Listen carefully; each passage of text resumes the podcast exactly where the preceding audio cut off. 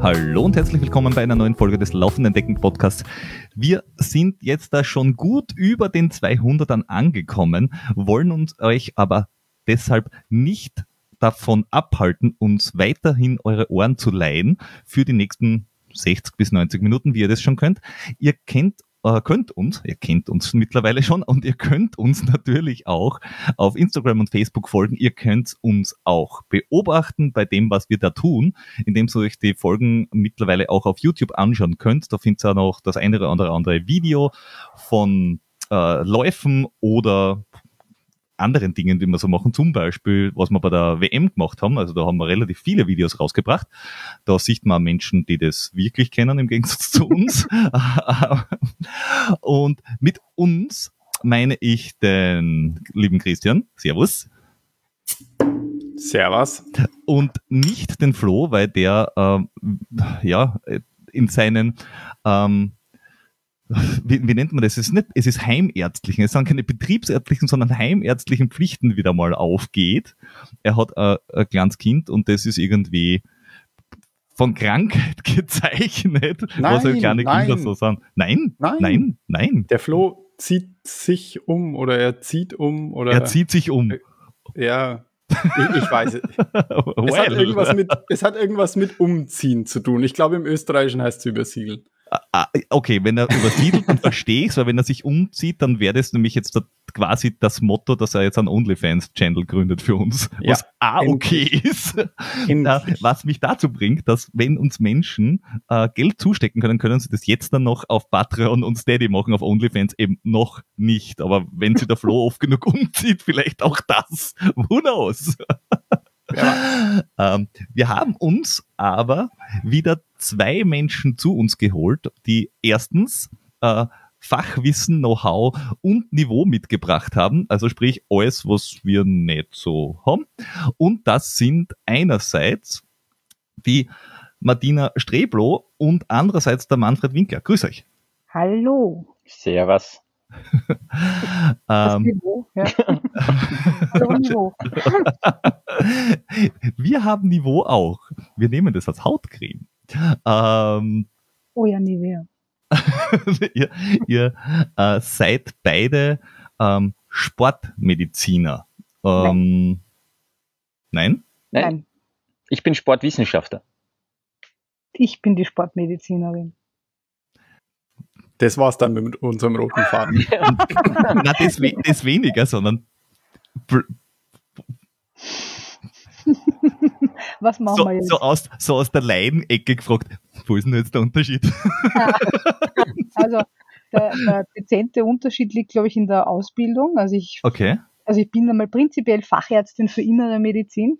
Okay. Das heißt, ja, Amatura, sechs Jahre Studium und dann noch einmal so sechs Jahre Facharztausbildung, also zwölf Jahre Ausbildung.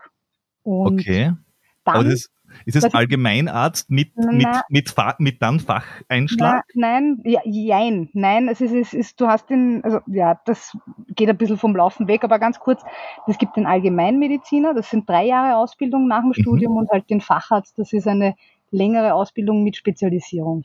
Da bin okay. ich Hämato-Onkologin, also hat jetzt auch noch nicht wirklich viel mit dem Sport zu tun. Ähm, ich bin eine Quereinsteigerin, was die Sportmedizin betrifft. Und okay. bin jetzt eben auch Sportmedizinerin. Also das ist eine Spezialdiplomausbildung von der österreichischen Ärztekammer. Mhm. Und das kann man halt machen, wenn man, also erstens müssen wir uns fortbilden als Ärzte. Das ist verpflichtend, gut so und verpflichtend. Und ähm, wenn man halt ein spezielles Interesse hat, dann nimmt man idealerweise eine Fortbildung, die einen interessiert. Und das war bei mir eben das Sportmedizin-Diplom.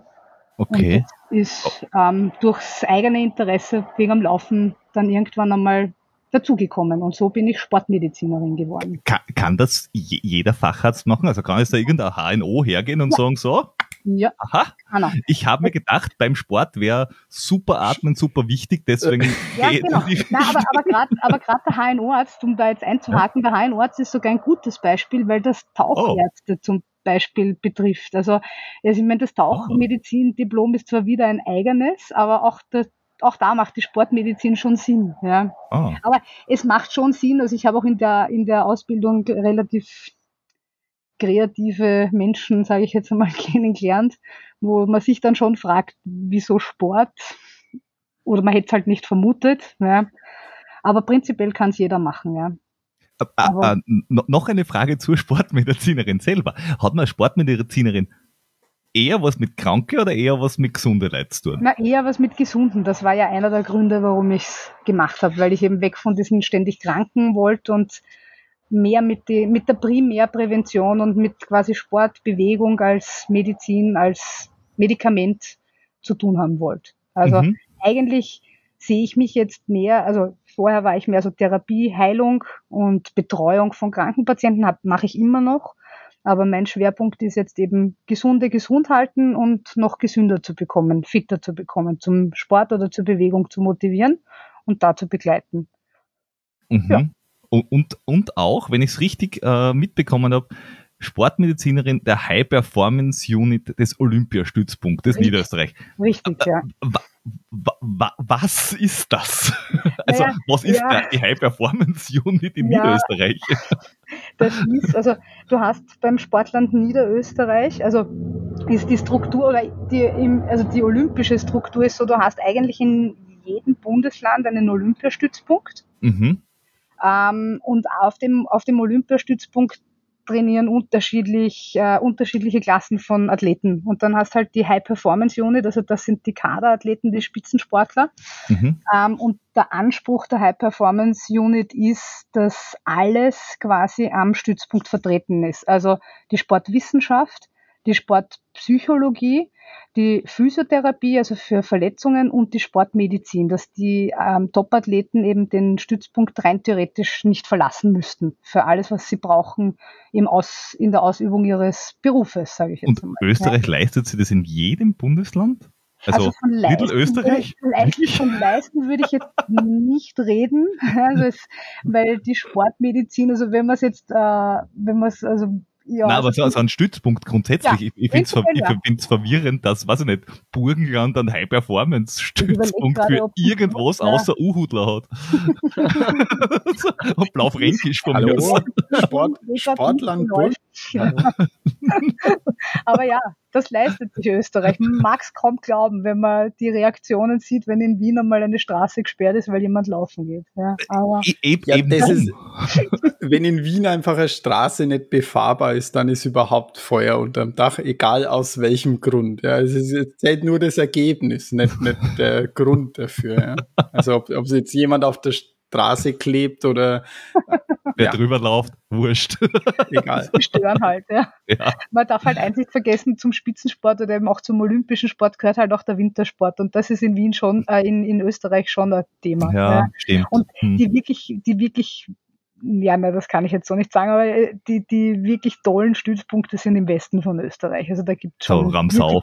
Richtig, ja. Also es gibt schon ein paar schöne, ja, ja, wir, wir hatten ja auch schon jemanden da, also mit dem Vincent äh, Vermeulen, der ja dort mhm. mhm. sehr lange äh, war, also am Olympiastützpunkt und jetzt da, also er ist immer noch dort, aber heute nicht am Olympiastützpunkt.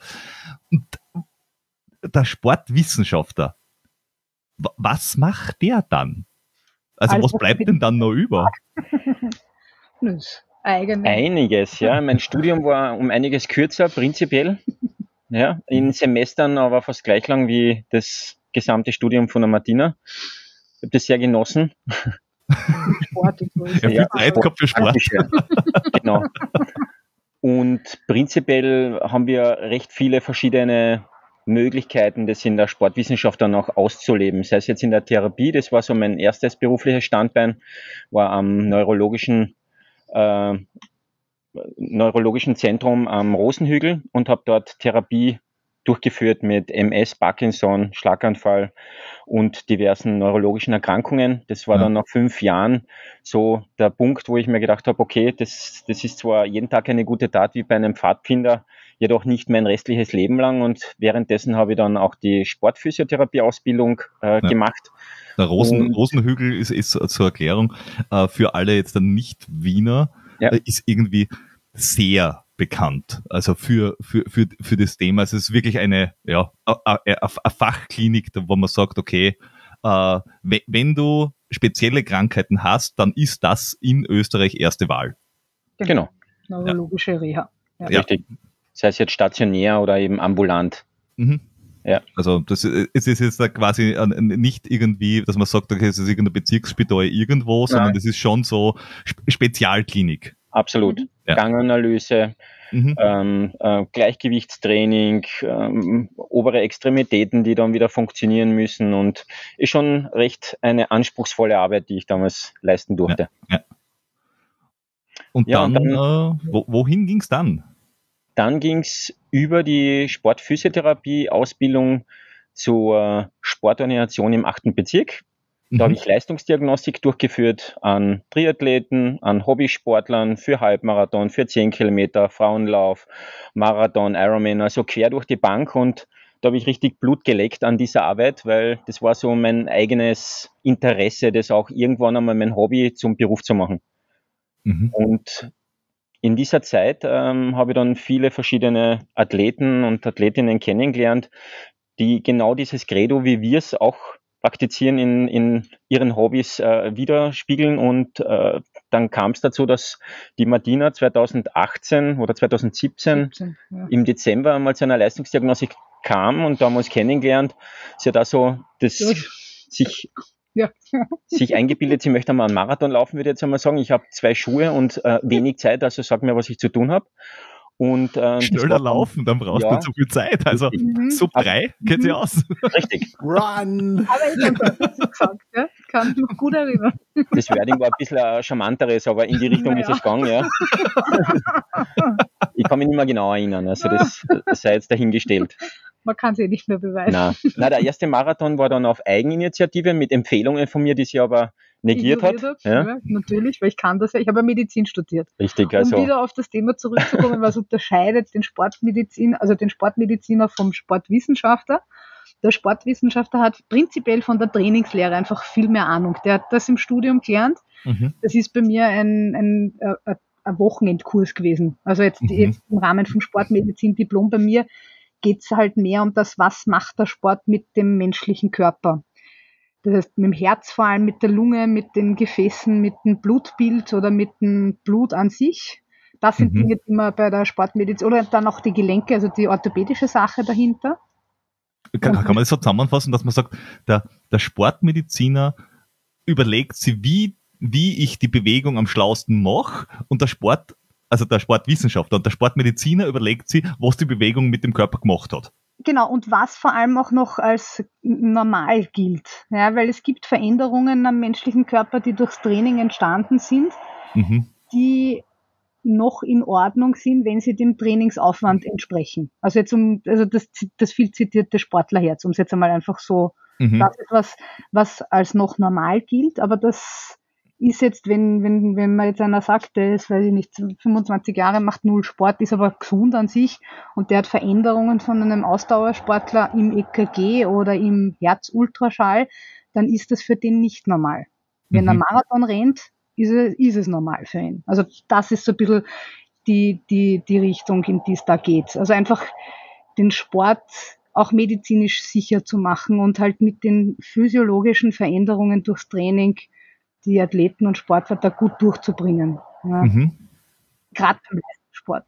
Ja. Und, und das erkennt dann der, der, sagen wir, der normale Mediziner nicht, oder? Der okay. erkennt dann eine Veränderung am, am Herz und Doch, sagt, äh, oh, da ja, hat's was. Genau, da hat's was. Ja, und ähm, der schickt wo dann, kommt das her? Genau, ja.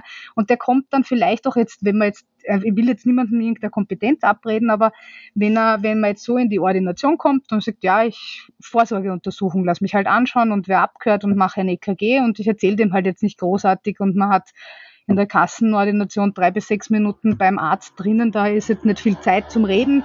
Der schreibt ein EKG, der sieht im EKG Veränderungen, sagt, um Gottes Willen, das ist ein Herzinfarkt. Ja, wir müssen sofort ins Krankenhaus. Und das ist gar nicht die Zeit geblieben, dass der erklärt, ja, ich renne aber seit zehn Jahren strukturiert im Training und der hat, der kann unter Umständen Veränderungen haben, die auf den ersten Blick ausschauen, als wäre was, vor allem wenn man die Information dazu nicht hat. Also erkennen mhm. tut man es schon, es wird nur anders ähm, gewertet beim Sportler. Und es gibt Sachen, die dürfen noch sein oder sie gelten noch als Normvariante, wenn es mit dem Training zusammenpasst. Und dann gibt es halt Sachen, die nimmer gehen. Also das ist auch für Mediziner einfach gehalten nach einer Ampelregelung. Also alles, was rot ist, ist immer schlecht.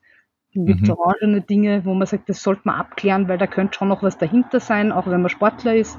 Und dann gibt es grüne Sachen, wo der passt vollkommen klar, in der und der Ableitung darf das so und so ausschauen der darf weiter Sport machen. Es geht auch viel um Sportfreigaben, also gerade im Vereinswesen oder eben beim Spitzensport, weil da muss halt einer dann noch sagen, hey, der ist fit für den Sport, auch wenn da jetzt irgendwas ist. Ja, das, das, das, kennen wir auch beide, ja.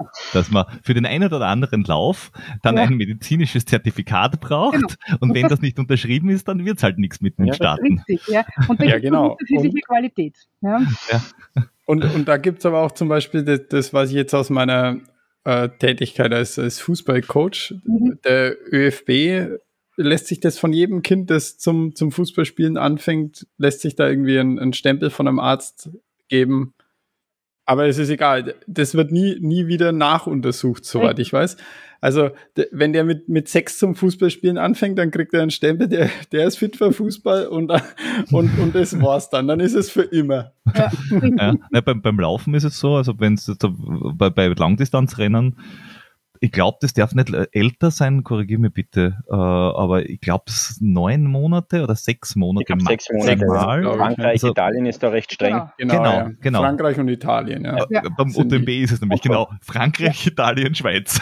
Ja, genau. und die sagen, wenn der Stempel nicht da ist und irgendwie auch die, die Arztnummer, die, da haben die Richtig. einen oder anderen schon ein Problem gehabt, wenn der Arzt seine Nummer nicht hingeschrieben hat, also seine äh, Ärzteausweisnummer, mhm. äh, dass sie das dann nicht akzeptiert haben oder so in die Richtung.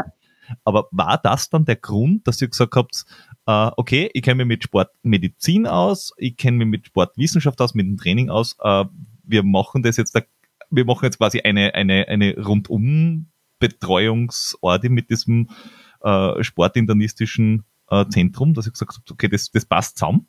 Also ja, prinzipiell war das eine der Ideen. Also es war bei mir, also ich habe das Sportmedizin-Diplom mehr eben wirklich aus dem Interesse, weil halt dann schon ein paar Jahre trainiert und halt auch ein bisschen was weiterbracht bei, beim Marathon und im, im Laufen insgesamt. Und da dachte ja, ich mache das einmal, weil ich brauche halt die Fortbildungspunkte und ich sehe dann eh, wo es mich hinbringt. Also es hat keinen, kein konkretes Ziel gehabt, wie ich mit der Ausbildung angefangen habe. Die Ausbildung kann bis zu drei Jahre dauern, hat dann auch pandemiebedingt diese drei Jahre fast gebraucht. Das heißt, ähm, da war jetzt nicht so, das war halt, ja, ich mache das einmal, weil es sind interessante Themen und es ist halt auch Ärztesport dabei. Das heißt, ich habe auch immer bei den, auf, bei den Fortbildungen Sport machen müssen, was jetzt nicht nicht äh, unangenehm war, ne? war. War das die Marathonvorbereitung dann? Na, nein, aber einfach andere Sportarten haben mal ausprobiert. Ich habe okay. nicht ausprobiert. Ja. Ich bin Kajak gefahren und bin, also Bouldern war ich, also lauter, also eh lustige Sachen, die man so vielleicht nicht auf der Agenda hat. Ja, und war halt dann macht, ja, wurscht, ich mach das halt, ja, mach halt noch einmal eine Ausbildung, egal. Und, ähm, und dann ist dazu, oder kommt dazu, oder ist dazu gekommen, dass, ähm, dass das Sportinternistische Zentrum, das wir jetzt eben mit Jänner gegründet haben, sitzt ja im internistischen Zentrum Brigittenau. Das ist eine große Gruppenpraxis, also eine Kassengruppenpraxis in Wien. Mhm also eh an der gleichen Adresse eben im 20.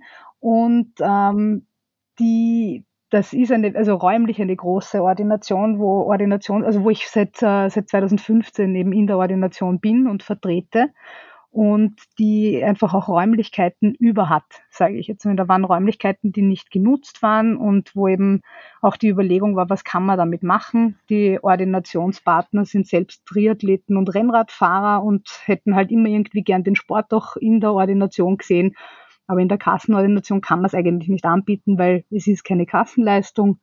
Und dann ist so langsam einmal die Idee entstanden, ja, dann machen wir halt, weil Ergometrien machen wir in der Ordination, also internistische Ergometrien am Fahrradergometer schon lange, ja, aber jetzt noch nie so diesen Trainingsaspekt, also die Leistungsdiagnostik, das war halt nie ein Thema. Aber es hätte halt alle interessiert und mhm. Dann war halt so die Überlegung, ja, dann macht man das halt oder schaut mal, ob man mit dem ja in irgendeiner Weise ein Konzept zusammenbekommt und eben durch mhm. die, also der Manfred ist ja nicht nur irgendein Sportwissenschaftler, sondern er ist gleichzeitig mein Trainer und durch die, und wir haben, ich habe ihn dann halt gefragt, was brauche ich, wenn ich sowas mhm. machen möchte oder wie, wie tut man da oder was, was, weil ich bin Sportmedizinerin, ich habe vom Sportwissenschaftlichen keine Ahnung. Ja, und da war der, der Weg eigentlich, ja, im Endeffekt war es dann eh einfach. Ja. Und, und dann und dann hat er gesagt, mich. Was braucht ihr mich? Was? Ja, genau. Damit sie gut mich mit. Ja. Sie hat vorher noch nicht gewusst, ja, sie hat vom ersten Marathon mit 5 Stunden 3 Minuten, den zweiten dann in 3,57 gefinisht. Insofern wusste sie eigentlich, wenn sie da mit an Bord nimmt, jemanden, der recht motiviert ist und das auch vorlebt. Ihr habt vielleicht auch meine sportliche Historie ein bisschen mhm. gegoogelt oder recherchiert. Insofern mhm. ähm, die ja, schon. Ja, aber ich habe ja auch neulich äh, gesehen. Ah. die kürzere sportliche Historie. Konnte ich dich überzeugen? Weiß ich nicht, so viel habe ich nicht gesehen. Schnell weg. Er hat, dich, er hat dich nur von hinten gesehen, deswegen wenn, wenn war das ja nicht so ganz sicher. Wenn man vom Zehner die Führungsgruppe vor der Nase hat und dann ja. einer nach vorne ausbricht. dann ist es der Manfred Winkler. Richtig, und wenn die anderen aber schon einen 330er-Schnitt angelegt haben, das ist auch richtig, ja. dann, dann ist das nicht lustig. Also zumindest nicht, wenn man nicht der vorne ist. Nein, ich, glaube, er hat Spaß gehabt. Nein, ich wusste an diesem ja. Tag, was ich äh, drauf habe und äh, die, ja, die Zehnergruppe, die war wirklich zu langsam. Dementsprechend habe ich das nach 300 Meter etwas forcieren müssen und es war dann wirklich ein so ein schönes Rennen. Also Startziel habe ich bis jetzt noch nie zusammengebracht oh, und einmal im Apparate schon mal, oder? War, glaube ich, schon mal, ja. Ist zu lange auf jeden Fall her, dass ich mich noch daran erinnern kann und äh, diese, ja, es ist schon ein spezielles Feeling, wenn man da vorne mal wegrennt, dann kann man sich also ein bisschen in einen Leistungssportler reinversetzen. Ja, ja aber, aber äh, also du, man, man wusste da aber auch, also alle, die da vorne gelaufen sind, wussten, äh, dass da jetzt keiner auf lustig nachlaufen äh, ja. muss unbedingt, äh, weil erstens läuft die kurze Distanz, mhm. ähm, also da ist noch 3,8 Kilometer vorbei und zweitens, ich glaube, der Marathon-Bestzeit liegt bei 2,48 vielleicht oder so irgendwas um den Dreh. 2,39. 2,39. Ja. ja, das ist jetzt da auch schon dezent unterm Viererschnitt. ja, ist 3,45, um genau zu sein. Ja, also. Hm. Ich gerade nicht aus. Aber Na. ich möchte auch kurz äh, einlenken, das dauert halt sehr Zeit und Geduld äh, an den Tag zu legen und äh, weiterhin das Training konsequent durchzuziehen, ist eigentlich der Schlüssel zum Erfolg bei diesem ganzen mhm. Spaß, den wir da betreiben. Bei der Reise. Wie lang machst du das? Also vom ersten Marathon, was man jetzt sagt, okay, Langdistanz oder, oder ersten strukturierten Training bis jetzt. Ja. Wie viele Jahrzehnten reden wir? Nein, mein erster Halbmarathon war 2009 in Wien. Ich war da recht goschert, wie das Kärntner oft sind. Ich habe gesagt, ich finish das in 1,20. Es war dann 1,1939 und dann habe ich mir gedacht, das ist genau meine Droge, die brauche ich. War dann äh, beim, Halb, äh, beim Marathon leider nicht so einfach, wie ich mir das vorgestellt habe. Das war dann drei Stunden zehn. Erster, erster Halbmarathon in 1,19. Richtig, mit 30 Jahren am Ende von meinem Studium. Da war aber davor, da war davor Sport vorhanden. Das war nicht ja, aus einer Bierlaune ja, lustig war, einmal genau, ja. von, von der Couch auf 1,19, weil wenn, das, wenn da jetzt ein Jahr kommt, hör ich sofort auf zum Laufen. Ganz so ist es nicht. Ja. Ich habe schon immer ähm, Laufen als Mittel zum Zweck gesehen. Das war bei Fußball, bei Basketball, bei Tennis, bei. Früher hat er noch einen Ball zum Laufen. Ja, richtig. Und äh, der Mannschaftssport war schon immer eigentlich meins und dann wird es halt immer schwieriger. Äh, das Studium in Wien kam dann dazwischen und mhm. ähm, ja, wie gesagt, am Ende des Studiums äh, habe ich mir dann eingebildet, ich muss da einen Laufevent äh, damit äh, in Zusammenhang bringen und das war dann passenderweise der, der Wien-Halbmarathon. Okay, also von 2009, dann der ja. erste Marathon ist wahrscheinlich ein Jahr 2015, später gekommen? Ja, 2014 war der. Oh, den habe ich abgebrochen. Doch, später, okay. Ja, da kam mein Sohn auf die Welt und dann wollte ich das mit diesen Ereignissen in Zusammenhang bringen. Also ich brauche da immer Jahreszahlen, ich bin recht zahlenaffin und dementsprechend äh, brauche ich da immer irgendeine Zahl, die dann hoffentlich ewig in meinem Kopf bleibt. Okay. Aber das ist es da, das ist dann gar nicht so lange noch, Überhaupt wenn man nicht. sagt, ja eben, das, die Chance lebt für dich. Na. also also wenn ich von meiner Marathon-Bestzeit ausgehe, auf das, na, die Chance lebt nicht. Das ist jetzt der Plan, dass du zu uns zur Leistungsdiagnostik kommst, ich dir dann nochmal klarstellen kann, wo deine Grundlagenläufe stattfinden sollen und die Martina auch wirklich auf deinen Herzmuskel mal schauen darf, dass du das Scope bekommst für den nächsten Marathon. Ja, das mit dem nächsten Marathon ist jetzt, glaube ich, nicht so das Problem. ähm, äh, äh, sowas ähnliches laufe ich in bald. Äh, Moment. 17. September? Nein, nein, nein, vorher. Beim Großglockner? Jetzt, beim Großglockner drei laufe ich jetzt, äh, nein, nicht einmal mehr. Zwei Wochen? Das ist jetzt der Moment, wenn das rauskommt. Ach ja, heute. genau jetzt. Jetzt dann. Wenn die Folge rauskommt, ist es nämlich der 28. Äh, Juli und um 9 Uhr früh startet dieser Lauf. Also genau vor 25 Minuten. Dafür kann ich noch gut reden. Das sind, das sind 37 Kilometer mit 1500 positiv und Nein, 2, 3 negativ. Nein, er braucht ähm, nicht zur Leistungsdiagnostik kommen, er hat das drauf. das ist, aber es ist nur ein Aufbauwettkampf für einen 100er im äh, Anfang September. Mhm. Na, Respekt. Also die, die, die, mit den kurzen bin ich nicht so gut. Ah, okay. Ja, aber ich ah. kann, ich kann vielleicht aus meiner, meiner eigenen äh, Geschichte dann noch ein bisschen was beisteuern. Ich habe ungefähr gleichzeitig begonnen, bin, glaube ich, ja 2009 meinen, meinen, ersten, meinen ersten ernsthaften Halbmarathon irgendwie gelaufen. Deutlich schlechter, weil, weil meine Ziele einfach, ich wollte einen Marathon, so eine Once-in-a-Lifetime-Geschichte finishen, mhm. ja, so, und dann unter vier Stunden. Und dann bin ich da dann 2010 im Frühjahr den, den Vienna City Marathon gemütlich gejoggt in unter vier Stunden. Und da habe ich mal gedacht, naja, da geht aber noch mehr. Meistens eine Einstiegsdroge, ja. ja. Ging, und so ging, dann, ging dann noch mehr. Was ja. bist du? 254? 256. 256, oh, eben. Also so so pummelig warst du ja nicht, nachher nicht unterwegs. Ja, pum, pum, pummelig schon. Pummelig schon, aber Zeit, von der Zeit her war es gut. genau. Ja. ja. Ah. Aber dann hat es mich auch eher auf die längeren Strecken äh, verschlagen okay. und, und. Aber, aber im Endeffekt, das, das heißt, ähm, du bist jetzt dabei beim Marathon bei 3,38, glaube ich, angekommen oder so. Genau, ja. Äh, Manfred ist äh, ungefähr eine Stunde schneller. Ja. Äh, und das heißt, ihr wisst schon, äh, von was ihr redet. Das ist ja, das ist ja, glaube ich, für, gerade für Sportler, die irgendwo hingehen, unheimlich wichtig. Ja. Wenn du in einer Ortspraxis eingehst und du sitzt jemandem gegenüber und du sagst, ja, ich habe das und das Problem, weil meistens hast du dann das Problem, oh, ich habe einen, Ober, äh, einen, offenen Oberschenkelbruch, ich meine, das ist einfach, ja. sondern du hast eher so, ah, hm, Knie oder hm, Ferse oder hui, hui, hui, äh, Hüften, äh, äh, wir haben jetzt schon sieben Menschen, die ich vorher gefragt habe, im Internet oder sonst wo, gesagt, du solltest jetzt echt einmal zum Arzt gehen. Das ist nicht gut, was du da machst. Und dann gehst endlich zum Arzt, weil es eh schon brutal weh tut. Ja, ich schaue dich an, hier, Christian. Ich habe den Hinweis durchaus verstanden, Peter. Und dann willst, Danke. Und dann willst du halt echt äh, jemanden haben, der nicht zu dir sagt, naja, dann machst du halt jetzt einmal vier Monate genau, Laufpause. Genau, lauf halt nicht, mhm. ja. Dann sag ich, ja, wenn ich nicht laufe, natürlich tut es dann nicht weh. Ja. Das ist, weiß ich nicht, das ist wie wenn jemand sagt, ey, ich hab, ich hab chron chronisch Magenweh und wenn ich was gegessen habe und irgendwer sagt, ja, dann hörst du halt auf zum Essen. Eh ja. geil. Super. Geht halt nicht, ja. ja, ähm, ja der, der, Hausarzt, der Hausarzt meiner Kindheit, ja, in einem kleinen fränkischen Dorf, ja, der war wirklich für alles zuständig, für die, für die Viecher genauso wie für die Menschen. Und wenn man zu dem gegangen ist und gesagt, Herr Doktor, wenn ich da drauf drücke, dann tut's weh, dann hat er gesagt, dann druck nicht drauf.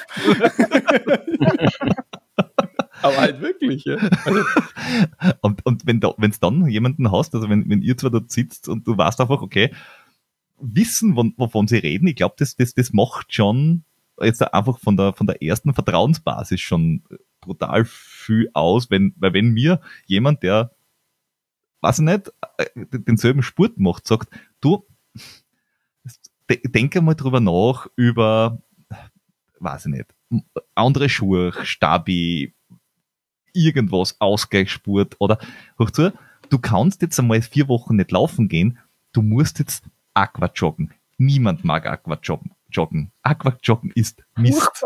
So Aber, richtig, es ist Mist. Aber wenn dann das jemand sagt, der weiß, wovon er redet, dann denkt man sich, okay, es ist immer noch Mist, aber na gut, dann mach ich es halt, wenn es hilft. Aquajoggen, du kannst meinen Kurs haben. will ich ihn nicht mehr anschauen. Danke. aber ja. Ja, ja aber, aber ich glaube, das, das, das hilft schon sehr. Und, und das ist genau das, was ihr quasi jetzt anbietet, oder?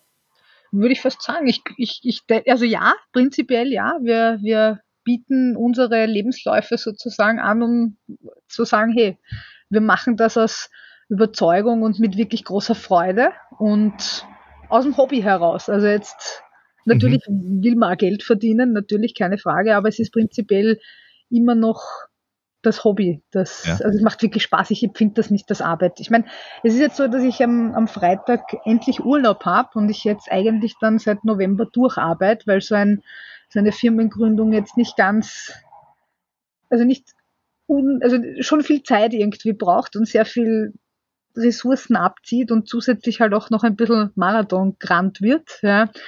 Ähm, also ich bin jetzt dann schon froh, einmal eine Woche vielleicht nicht den ganzen Zeit an die Arbeit zu denken, aber ich empfinde es trotzdem immer noch nicht als Arbeit. Also gerade im Vergleich zum Krankenhaus und zum reinen medizinischen Wesen ist es besser.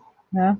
Und ich glaube, das transportiert man auch gut dann. Ja. Ich würde das auch so unterschreiben, dass wir das auf jeden Fall vorleben. Das ist ein ganz wichtiger Ansatz, dass man da nicht von etwas spricht, was wo man nicht wirklich eine Ahnung hat davon. Mittlerweile haben wir jetzt beide schon recht viel Erfahrung, was das Training betrifft, was Wettkämpfe betrifft und können das auch dann als Expertise mitgeben, dass das nicht so irgendwo aus einem Buch herausgelesen rüberkommt, sondern das ist absolut 100 Prozent authentisch und ausprobiert zum Teil. Die Fehler, die wir gemacht haben, die muss nicht noch einmal jemand machen. Kann er gern, aber ja. Nein, nicht naja, ich, ich, muss ja, ich meine, wenn solange ich ihn nicht noch einmal machen muss, auch das ist ja, natürlich. Ich mache meine Fehler schon gern selber. Ja, Und nicht nur einmal. Einmal, einmal zumindest. Ja. Genau, ja, einmal. Das ist ein authentisches, ähnlich wie du gesagt hast, mit, mit zum Arzt gehe und der sagt mir, ja, hören Sie zum Rauchen auf und dann zahlt er das Chickbackel aus der Hemdtasche. Genau. Ja, ist, also, ja, also ich, wir stehen schon hinter dem, was wir, was wir verkaufen oder darstellen wollen. Ja, also. Genau. Und gerade das, gerade das finde ich halt voll wichtig, weil ich glaube, ähm, das ist das, was in der, in der Kassenmedizin halt oft, ähm, ja, da, da fehlt einfach die Zeit dafür, dass sie die Patienten einfach verstanden fühlen, dass sie jemand für sie Zeit nimmt. Ja, das ist das, was, was Leute äh, zu, zu Homöopathen treibt im Endeffekt. Ja. Da ist jemand, da hört man einer zu und, und so. Und ja, ich, äh, vielleicht für, für euch, für euch kurz, äh, ich, ich arbeite in der Pharmaforschung, deswegen habe ich da eigene, deswegen habe ich da eigene, äh, eine eigene Sichtweise auf die, die Dinge vielleicht. Ja, ihr Aber, werdet irgendwann einmal von eurer Firma ein, ein Tour de France Team aufstellen, oder? Ja, das ist ja das, was ich, was ich immer sage. Ja. Man sollte die ganze Doberei einfach freigeben und dann so wie in der Formel 1 Firmenteams machen. Ja. Da fährt dann das Böhring, Böhringer gegen Pfizer, gegen Mac, gegen Takeda. Ja, dann, genau dann so, ja. Ja, da schauen wir mal, wer die besten Mittel macht. Ja, du machst, da, du machst eine Clean Sport äh, Liga und dann ja, machst du genau. eine Top Fuel Klasse. Ja, genau. So, Formel 1, Formel 2. Genau. Da wird eingefüllt, was geht und fertig. Schauen, was reingeht, was ausgehalten wird. Ja, aber, aber das ist eh, äh, wer, also eine Frage, wer kommt zu euch? Also wer kommt zu euch und wann kommt man zu euch hin? Kommt man zu euch, ja. also hauptsächlich hin, wenn es schon weh tut oder wenn ich äh, also kommen mehr Menschen hin, denen es weh tut, oder mehr Menschen, die sagen, hey, ich brauche bitte eine Leistungsdiagnostik oder ich möchte mein Leben umstellen oder ich möchte, ich weiß nicht, ich möchte irgendwann aus Gründen einen Triathlon machen mhm. oder das ist also, meistens Selbsthass. Äh, keine Ahnung. Wehtun, da sind wir nicht die, die ersten Ansprechpartner, weil eben mhm im Gegensatz zu den bis jetzt, also jetzt diese sportmedizinisch geführten Ambulatorien, also jetzt sind fast alle orthopädisch. Also das mhm. sind die, wo die Gelenke, wo die Schmerzen zu Hause sind, wo die Physiotherapie ist. Wir haben also, also nicht wir, sondern ich habe den Anspruch auf das Internistische. Das heißt, ich bin die Giftmischerin, wenn man so möchte. Und mein Gift ist der Sport. ja, in dem Fall. Also die Bewegung. Ja. Ähm, Und, äh, und natürlich, also jetzt ums, also auch natürlich, also nicht Doping, aber prinzipiell halt alles, was medikamentös ist, weil ich ja schon auch kranke Sportler betreue.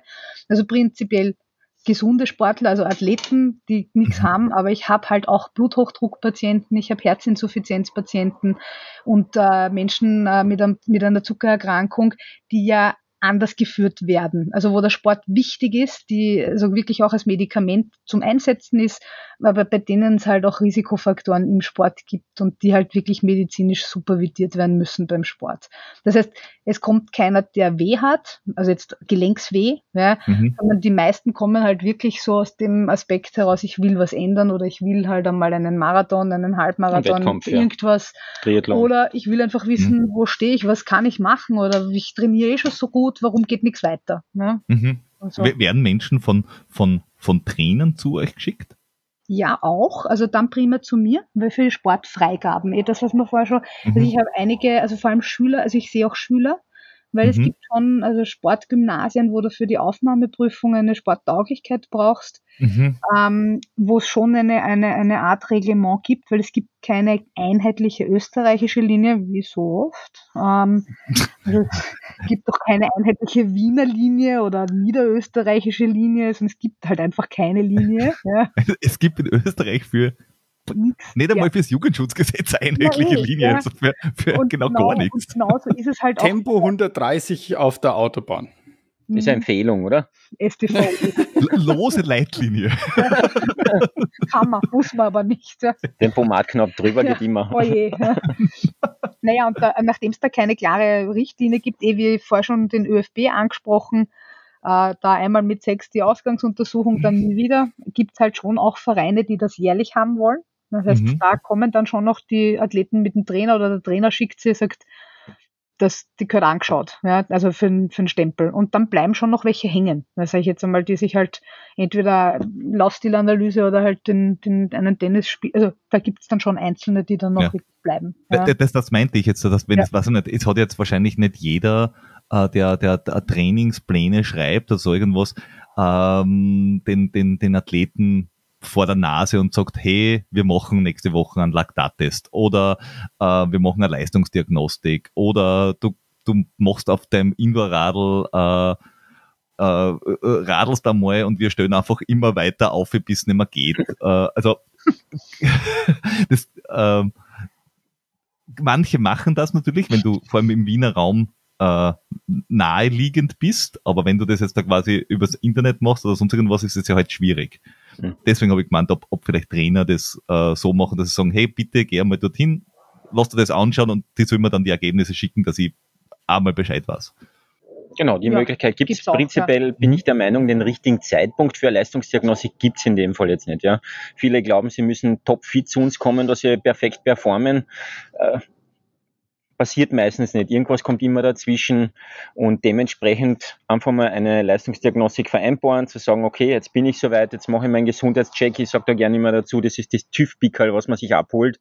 Da ist auch gerne mhm. mal ein Herzecho mit dabei und ein Labor, um einfach Status Quo zu erheben. Mhm.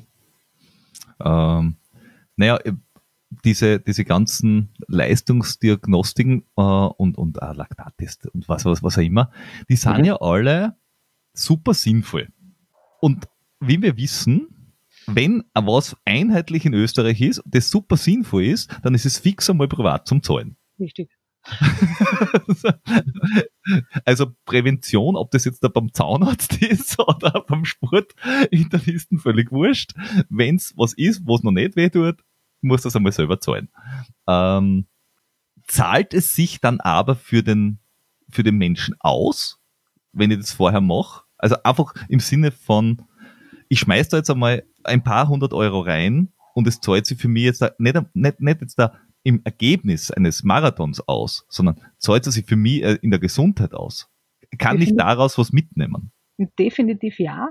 ja weil, weil ja die Möglichkeit besteht, also dass man das, also man kann, also ja, es wird, ist keine Leistung der Sozialversicherung, aber in dem Moment, wo sich jemand sportmedizinisch anschauen lässt und vielleicht auch eine Diagnose mitbringt und die hat man bald einmal, sage ich jetzt einmal, wenn man ins, also wenn man erwachsen ist, ja, mhm. dann gibt's ja auch eine Honorarnote und man kann ja dann einreichen. Man bekommt ja, wenn man bei mir eine Leistung konsumiert, äh, 80 Prozent vom Kassentarif rückerstattet. Das heißt, alles, was nicht Sportmedizin ist, also jetzt nicht Leistungsdiagnostik ist, ist eine verrechenbare Position. Das heißt, ein bisschen was kommt zurück. Das heißt, das ist schon einmal billiger als die paar hundert Euro, da sage ich jetzt einmal, die man investiert. Mhm. Und es macht schon Sinn, wenn ich Sport interessiert bin. Ja, also jetzt rein für die Vorsorgeuntersuchung, sage ich, ja, wird es einen jetzt wahrscheinlich nicht so viel bringen, dass ich sage, ich weiß jetzt meine Herzfrequenzzonen und ich weiß, wo meine anaerobe Schwelle ist, das bringt dem 0815 Menschen wahrscheinlich jetzt nichts. Ja. Mhm. Aber wenn ich eh schon Sport hm. interessiert bin ja, ja, ja. und sage, ich mache vielleicht irgendwann einmal was oder irgendwie hätte ich noch was am Plan, naja, dann zahlt sich schon aus, dass ich die vielleicht 200 Euro in die Hand nehme, die es dann mehr kostet, ja, und sage, okay, na dann lasse ich mir halt wirklich auch das Laktat dazu bestimmen, weil das Medizinische kommt mit dazu, wird aber zu einem guten Teil von der Kasse refundiert. Also das mhm. Einzige, was von der Kasse nicht refundiert wird, ist halt, wenn wirklich ein, ein ganz ein gesunder Athlet kommt, sagt, ich will jetzt einfach eine Leistungsdiagnostik, ich, hab, ich bin nicht krank, ich brauche jetzt auch kein EKG, sondern ich will wirklich nur ein Laktat, ich will das vom Sportwissenschaftler, ich brauche nichts Medizinisches, nicht, der kriegt nichts zurück. Aber das ist halt Sport. Das hat mit der Krankenkasse oder jetzt ja. gesunden Kasse natürlich nichts zu tun, ja. weil er ist ja gesund, dann hat er ja nichts in der gesunden Kasse verloren. Ja, oder wenn er eine spezielle Behandlung braucht, habe ich gelernt. Ja, genau. Also wenn wir sowas haben wie, wie eine Stoßwelle, ja. dann wird es schon Zeit. Ja. Wenn, wenn man Kalkschulter hat. Richtig, ja, natürlich. Ja, das ist total gut, wenn man das verschrieben kriegt gegen die Achillessehne. und wenn man dann anruft und sagt, Hoppala, Stoßwelle wird das gezahlt und die sagen, ja, bei der Kalkschulter. Bei der Kalkschulter sage ich, ich habe halt leider keine Kalkschulter im Fuß, was soll ich jetzt machen?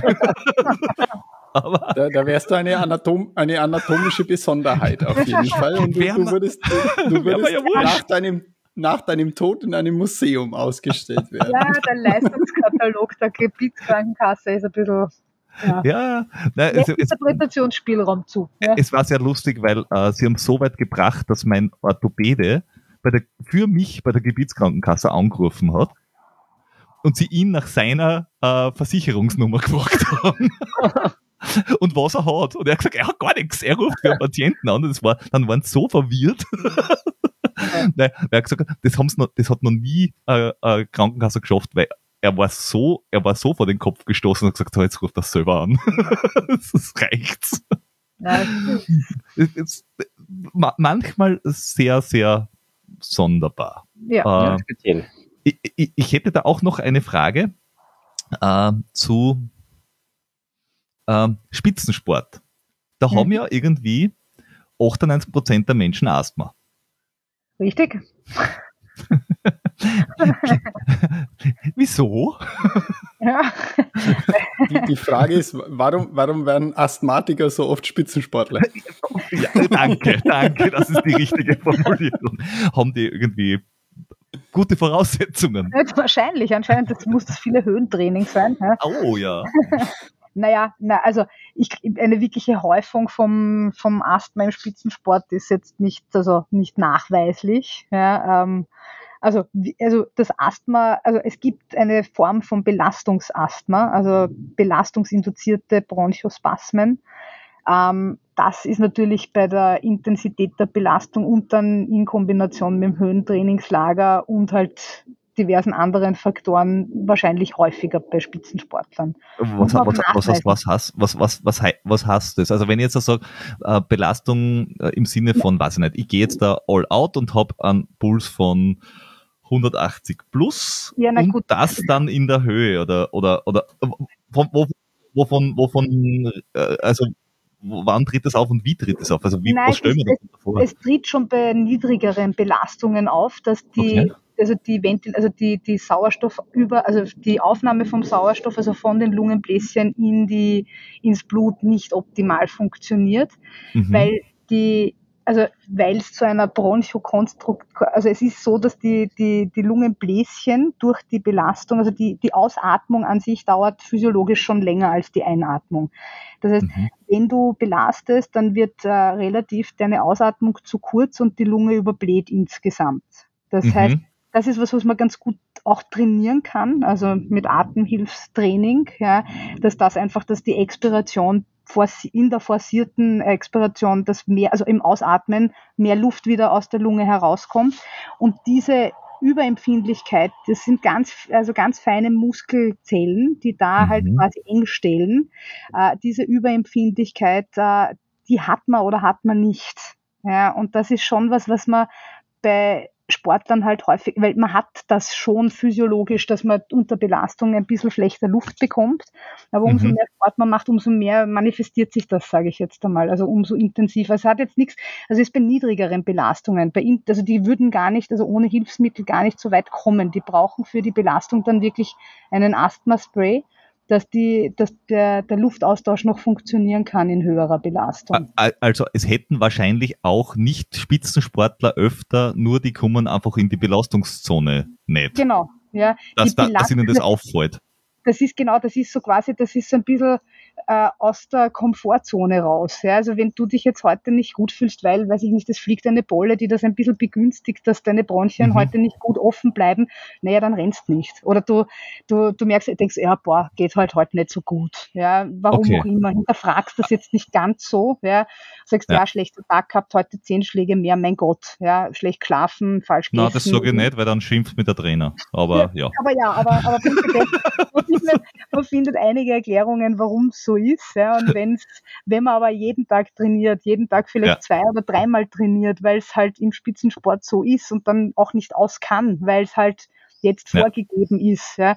Und dann gibt's halt zusätzliche, je nach Sportart, also gerade bei Schwimmern, äh, eben durchs Chlor und andere, an, andere Risikofaktoren, die halt dann häufiger einfach schon wirklich überreagieren. Also wo diese Bronchien einfach durch diese chronische Reizung viel früher zumachen und wo es dann halt einfach durch die langjährige Reizung halt leichter zu einer belastungsinduzierten schlechten Atmung kommt, sage ich ja. jetzt einmal. Also da sieht man Nein, das dann häufig. Ich habe das auch irgendwo äh, schon gelesen, dass Menschen unter also sehr oft zu, also zu viel atmen mhm. und dadurch äh, ähm, eigentlich sich selber nichts Gutes tun, also zu schnell zum quasi zum Hecheln anfangen Richtig. oder zu viel Luft versuchen auszutauschen, ja. wo der Körper mit viel weniger zurechtkammert und dadurch äh, zu, in ein Ungleichgewicht kommen. Genau, das, ist, das nennt sich Air Trapping. Das ist eben genau das, was ich vorher versucht habe, ein bisschen kompliziert mhm. zu erklären. Du, du atmest, also was der Körper nicht mag, ist Sauerstoffmangel. Ja, das heißt, du mhm. atmest automatisch, du musst nicht übers Einatmen nachdenken. Also wenn du das mal den Tag über probieren magst, du wirst immer einatmen. Das ist auch der Grund, warum Menschen ertrinken, weil die unter Wasser einatmen. Mhm. Weil das kommt, das wird gesteuert. Und das funktioniert sehr schnell. Also das, mhm. Und das Ausatmen ist aber ein aktiver Prozess. Das heißt, mhm. wenn ich jetzt im Stress bin, also jetzt bei, oder beim Essen red oder so, dann, dann schluck ich Luft oder dann habe ich halt irgendwie so, ich, ich atme immer ein, ein, ein, ja, und die Ausatmung kommt zu kurz, weil ich mich nicht darauf konzentriere, wirklich anständig auszuatmen. Und das kann ich bis zu einem gewissen Grad gut ausgleichen. Irgendwann kommt der Punkt, wo ich einfach keinen Platz mehr in, in, im Brustkorb ja. habe weil ich immer wieder diese Luft fange, also quasi trappe. Also ich mhm. fange das im Brustkorb ein und dann ist das Volumen zu groß und ich habe das Gefühl, ich bekomme keine Luft mehr. Mhm. Aber nicht, weil ich keine Luft einatmen kann, sondern weil der Platz nicht da ist. Und da, da das ist das, also das, das Papiersackel, nicht, wenn das mal mhm. hineinatmet, mhm. einfach nur, dass man mehr auf die Ausatmung achtet, ja, um halt da quasi wieder das Gleichgewicht hineinzubekommen. Ah, okay, well, jetzt, jetzt habe ich das Papiersackel ah, verstanden. Nach 30 Jahre. Ja. Und es ist wirklich so, also, dass man sich wirklich aufs Ausatmen konzentrieren muss. Also gerade in so diesen niedrigen Belastungen, wo du halt wirklich auch noch Zeit hast und das wirklich die Atmung hernehmen kannst, sehr viel über die Atmung machen kannst. Ja, ja. Das, ist, das ist wie beim, beim Trinken. Man muss das, das Nachfüllen man geht leicht. Ja. Und das aber wenn man es wegtragen muss, das ist ein aktiver Prozess. Ja, genau, genau, Schöner Vergleich. Ja, ist kein ja. Platz mehr. Es braucht noch länger. Das Trinken geht schnell hinein, da kommt Richtig. viel mehr rein, als beim, beim, beim Abwegtragen dann rausgeht. Ja, genau. Ja. Und ihr, ihr macht dann aber auch sowas, also ich, ich, ich hoffe, ich bin jetzt da am richtigen Dampfer, aber es gibt ja dann so ähm, Atem Trainings, also dieses Aerofit zum Beispiel, Ja, glaube ich, mhm, das geht genau. in diese Richtung, Genau, oder? Das richtig, das Richtig, genau das ist es. Ja. wa- wa- Was ist das? Also was tut das? Oder was tut's nicht? Da versuche ich meine Interkostalmuskulatur mitunter zu trainieren, dass ich über einen Atemzug auch mehr Sauerstoff aufnehmen kann Und ausatmen. und ausatmen. Also Was sind die expiratorisch, inspiratorisch. Was Du sind interkostale Muskeln? Du hast die Rippen, Ja, ja, und zwischen den Rippen hast du Muskeln, okay. Ja. Und das ist eine, eine total, also und dann hast du das Zwerchfell. Ja, das Ja. sind deine Atemhilfsmuskeln, also die inneren, ja, Mhm. die Der total Zwer Zwerchfell trennt ab Richtung unten. Genau, Bauch und Brust quasi. Ja. genau. Und das sind die, die Atemmuskeln, die, also die sind, an die denkt man ja nicht, die trainierst jetzt so nicht und die Mhm. trainierst jetzt auch nicht in der, im Fitnesscenter, weil das ist was, was du wirklich durch die Atmung trainierst. Deswegen heißen sie ja auch Atemhilfsmuskeln. Mhm. Und die kann man eben trainieren durch Atmen. Also das ist ganz banal. ja. Atme! Atmen, ja. Bewusste Atmen, ja. genau, richtig, ja.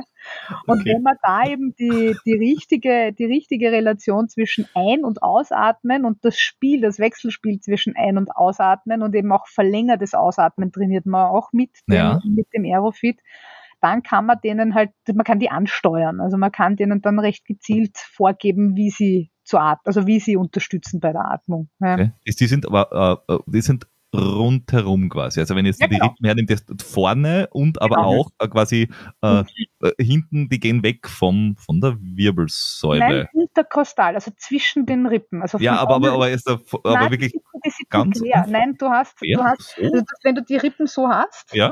also das ist dein Brustkorb, Ja. dann sind die hier so dazwischen, zwischen den Rippen. Ja, aber die Rippen gehen ja bis, bis hinten Ja, eh. ja durch. genau. Das, das Also sie, sind, sie sind die ganze Zeit zwischen den Rippen. Also sie setzen jetzt nicht bei der Wirbelsäule an oder so, sie sind wirklich Ach so, zwischen den Rippen. ah, ah, okay, ja, okay. Aber ja, check. sie sind Mhm. überall dort, wo, Mhm. wir, Ja, wo, wo Rippen sind. Und, und wenn ich da als, als Laie dem, dem Peter kurz, wenn du durch in, in die Brust atmest, dann verwendest die hauptsächlich. Genau. Wenn du in den Bauch atmest, dann macht es mehr das, das Zwerchfell. Und die, genau. und die trainiere ich dann, wenn ich jetzt entweder ein, ein spezielles Gerät nehme, ich weiß nicht, ob man für das Aerofit zum Beispiel ein Gerät braucht oder nicht. Ja. Äh, oder wenn man, weiß nicht, unter Wasser wahrscheinlich das Ganze macht, also jetzt nicht den Kopf unter Wasser, sondern den Rest, Also- äh, weil, weil mehr Druck drauf ist auf dem Brustkorb, weil halt was rundherum ist, oder ich da in der Höhe bin, also Ich würde es nicht unter Wasser trainieren, weil da die Gefahr besteht, dass beim Einatmen halt nicht Luft einatmest. Ja. nein, nein, Also- Kopf über Wasser, aber der Okay, Rest ja, halt ja, runter. muss das schon klar, ja. Also, ja, so. Na, nach dieser Folge. Vier Genau. Tote im Stadionbad. Ja, nicht, dass wir hier nur Regressansprüche auf uns zukommen sehen. Also, aber im Laufen, ich hab's Ich gehört, hab's im gehört. laufenden Decken-Podcast. Naja, wobei, ich hab's gehört, nachdem sie ertrunken sind, ist auch schwierig. Ja, naja, gut, ja. Der hat's gehört und deswegen verklagen wir euch jetzt. Also das mit den Druckverhältnissen ist, ist in, also ja, im Ansatz richtig, aber es geht um den endexpiratorischen Druck. Also das ist der Druck, den du am Ende deiner Ausatmung hast. Und wenn der positiv ist, das heißt, wenn du gegen Widerstand ausatmest, dann trainierst du deine Atemmuskulatur optimal. Das ist Mhm. jetzt ganz, also das ist einfach, weil du dann einfach die, die Lungenbläschen offen hast, die Lunge relativ weit gebläht hast am Ende von der Ausatmung und damit eine gute Dehnung bekommst und dann sozusagen das Volumen dieser Dehnung für die nächste Inspiration und also für die nächste Ein- und Ausatmung wieder hernehmen kannst. Und das machen Geräte wie ein Aerofit oder ein Peakflowmeter. Das ist nichts anderes jetzt in der physiologischen Anwendung. Also das ist ein Trainingsgerät, was Asthmatiker verwenden, die eben versuchen, die Bronchien so weit zu trainieren, dass sie aufhören, so früh zu kollabieren. Also diese Muskeln Okay. ein bisschen länger offen halten. Oder eben das Höhentrainingslager, das du angesprochen hast, macht aber was anderes. Das hat jetzt nicht direkt auf die, auf die Atemmuskulatur einen Einfluss. Das ist eher Okay. ein hämatologisches Phänomen. Okay, na, ich dachte mir, weil wenn du über zweieinhalbtausend Meter oben bist, Ja, quasi, ja. dann, dann ist Ja, es halt schon, aber- aber- anstrengender. Ja, ja, Zu nein, das atmen. schon. Genau, das schon. Mhm. Ja. Aber jetzt nicht primär so als Trainingseffekt. Ja. Das hört sich für mich nach einem super Training an, weil das hört sich so an, als könnte man das daheim auf der Couch machen. Richtig. Das ist mein Ding. Ich bin ja ein Praktiker, ja, von dem her zehn Minuten. Training täglich. und die Geschichte ist für mich erledigt. Also das ist sicher etwas, wo ich äh, recht gut die Atemmuskulatur trainiere, die ich dann schlussendlich dann auch im Wettkampf optimal nützen möchte. Ja, wofür, hilft, wofür hilft man das dann im Wettkampf? Für die, für die maximale Belastung oder, oder, oder für einen niedrigeren Durchschnittspuls? Also hilft mir das auch schon, wenn ich in niedrigeren Pulszonen unterwegs bin? Also metabolisch also jetzt, ich bin jetzt wieder der theoretische ja, Teil. Richtig. Ja. also metabolisch hilft es auch in niedrigeren, äh, in niedrigeren äh, Trainingspulsen oder äh, Intensitäten, weil du weil die, weil die Atmung, also weil die Ventilation, also der Sauerstoffaustausch verbessert ist. Also immer dann, wenn, wenn die Atmung sauber ist, sage ich jetzt mal so kein Hecheln, weil Hecheln mhm. ist ineffektiv, wie du schon gesagt hast, da kommt kein Sauerstoff an. Ja, man hat ja. nur das Gefühl, ich muss, ich muss, ich muss, aber im Endeffekt ist es ein ineffektiver Sauerstoffaustausch. Also du hast durchs Hecheln nichts gewonnen. Ja, das heißt, das Ziel ist es, mit weniger wenigeren tiefen Atemzügen oder suffizienten, also aus, also zielführenden Atemzügen ein gutes, eine gute Sauerstoffsättigung zu erreichen oder eine gute Sauerstoffversorgung vom Gewebe zu erreichen. Das heißt, metabolisch lässt sich daraus quasi ableiten oder erhoffen, dass du, dass du quasi länger aerob unterwegs bist ja, mhm. äh, und dann halt später erst äh, Laktazid wirst und auf der anderen Seite durch das Training in der, in der Atemhilfsmuskulatur halt im laktaziden Bereich, also wo die Muskulatur ja generell so ein bisschen laxer wird, die Ausatmung eben vernachlässigt wird und das insgesamt metabolisch schlechter ist, ja, durch das Training quasi die Ausatmung so weit optimiert hast, dass du auch ausreichend CO2 abtransportieren kannst und immer noch mehr O2 aufnehmen kannst. Also sollte okay. über den gesamten Trainings, äh, über die gesamte Intensität wirksam sein. Und es macht, also ich finde es nicht meditativ, wenn man das eben ums, also am Abend auf der Couch, also ich schlafe total gut, wenn ich das gemacht habe, weil das wirklich so, wirklich runterholt einfach. Ja, Parasympathikus-Aktivierung. Ja, genau, ja, total entspannend. Ich habe es, äh, also was ich bei mir selbst festgestellt habe, ist, wenn ich jetzt da schnell laufe, was ich jetzt nicht so häufig mache, aber wenn ich schnell laufe, äh, dass ich, äh, wenn ich, wenn ich mich aufs Atmen konzentriere dabei, dass es we weniger anstrengend klingt jetzt ein bisschen doof, aber grundsätzlich ich das Gefühl habe, dass ich langsamer blau gehe. Einfach nur, wenn ich mich darauf konzentriere. Also wenn ich noch ein bisschen drei Gehirnzellen habe, die Zeit haben, darüber nachzudenken. Das ist äh, schnell genug gelaufen. ja, das ist, ja. naja, zwei brauche ich linker Fuß, rechter Fuß und die dritte kann nachher sagen, atme. Atme. atme. uh, und da habe ich schon gemerkt, wenn ich, wenn ich wirklich zum Hecheln anfange, dass es dann, weiß ich nicht, das kannst du machen 400 Meter vom Zö, aber dann ist aber final. Und wenn du noch, noch ein bisschen kontrolliert atmest, dann, dann geht's halt noch ein bisschen. Nur, warum ich die Frage gestellt habe, war ja, weil jetzt der Christian und ich äh, eher in den mh, mm, Distanzen unterwegs sind, wo es schon mal überraschend ist, wenn man über die Schwelle kommt. Mhm. weil da bist eher bei, weiß ich nicht. Ja gut, bei, bei ihm darf ich das nicht sagen. Äh, bei mir ist es äh, 150er Puls vielleicht oder vielleicht einmal 160. Er ist bei 160 schon tot. Weil, äh, ich weiß Was? nicht, wo ist, wo ist, wo ist denn deine, deine Schwelle bei 140? Weiß ich nicht, schon, schon lange nicht, schon lange nicht, schon lange nicht mehr bestimmt, ja. Aber, ja. Ich, ich aber deswegen habe ich gefragt, ob das auch dort schon hilfreich pulsig. ist, weil, weil ähm, wir kommen gar nie in diese Endbelastung vom, vom, vom, von, der, von der Geschwindigkeit her. Sondern auch eher spannend, dass man sagt, okay, mehr auf die Nasenatmung zu achten. Beim Low-Intensity-Training wirklich den Mund zuzulassen, also einmal Klappe sozusagen und wirklich die Nasenatmung zu forcieren. Ja. Das ist die andere Form der Polarisierung. Hochintensives Training ist natürlich die Mundatmung. Ja, aber äh, durch, die Nasen, durch die Nasen rede ich so schlecht. Ja. Und ich habe, ich habe vielleicht äh, für, für die Leute, die das YouTube-Video sind, ich habe eine sehr kleine Nase. Ah ja, da sieht man es ja. Und da, und da, da, so ist es, äh, da ist es schon unter der geringsten Belastung fast nicht mehr möglich, durch die Nase zu atmen. Also ich habe äh, früher wie, wie ich angefangen habe, Ausdauersport zu machen, äh, sogar beim, beim Rennradfahren eher immer sogar Probleme beim, beim Trinken gehabt, weil ich halt nur die zwei, drei Schlucke, die ich gemacht habe, durch, durch, die, durch die Nase atmen musste und, und schon da eigentlich Probleme gehabt habe durch die kleine Nasen und ein bisschen verkrümmten Nasenscheidewand und so. Mhm. Äh, also ist, ist, ist so der Ein- und Ausatmen. Also bei der Nase hilft nichts, das Aerofit. Ja. ja, schade. Sie macht es auch nicht größer, meine Nase. Dann hilft nur der Schönheitschirurg. Geht es nur um das Einatmen durch die Nase ja, oder ein- Nasenatmen ein und aus? Und aus. Wirklich den Mund zulassen. Also ich habe über Nacht einmal meinen Mund zugeklebt mit einem Kinesio-Tape und wirklich nur durch die Nase ein- und ausatmen. Du hörst zum Schnarchen auf, ja, Mund ist zu, passiert nichts, kommen keine Geräusche und ich habe es überlebt. Das ist ja das Wunder dran. das ist eher das ist ein, ein, ein, Selbstversuch on the edge, würde ich sagen. Also. Nein, auch das geht unter Wasser. Ja.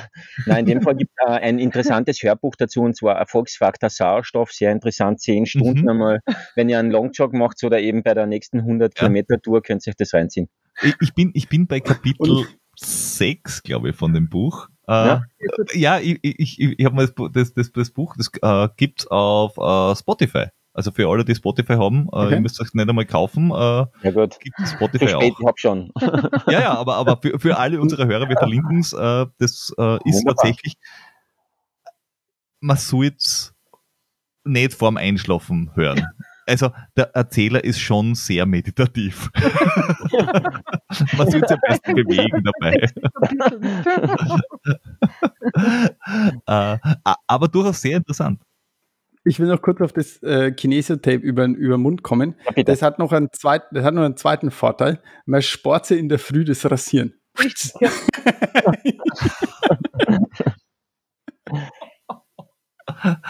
Au. Man hat, man hat quasi fünf Minuten, sechs Minuten gewonnen, äh, um das in, in, Trainings, in, Trainingszeit, in Trainingszeit in der Früh, jetzt im Sommer, wenn es heiß ist, da, da ist es wichtig, dass man in der Früh Sport macht. Und die fünf, sechs Minuten, die hatten wir gewonnen. Interessanterweise bin ich noch nie mit dem Kinesia-Tape in der Früh munter geworden am Mund. Das war immer herunten. Aha. Okay, ja. Das geht nicht. Okay. ha haben Nachbarn von irgendeinem Urschrei um 4 Uhr morgens berichtet. Jetzt äh, nicht, nein, danke. Aber ihr, ihr fragt da ganz bewusst nochmal nach, danke. Gut, wir freuen uns über Rückmeldung. Danke. Ja. äh, und, und ihr, ihr bietet aber, aber nicht nur äh, Dinge an, die jetzt mit Sauerstoff zu tun haben, sondern äh, auch ähm, alles andere, was man halt so messen, auswerten und sonst was kann. Also davon der, der ganzen Glukosemessung über, über eben äh, Sauerstoff, über alles Mögliche. Aber mhm. seid ihr ähm, irgendwie ähm, auf be bestimmte Sportarten auch spezialisiert oder habt ihr jetzt einfach sehr viele Straßenläufer zum Beispiel versus Trailläufer? Also gibt es da einen Unterschied auch? Von, von Menschen, die zu euch kommen? Na, eigentlich von bis, also wirklich vom absoluten Rookie.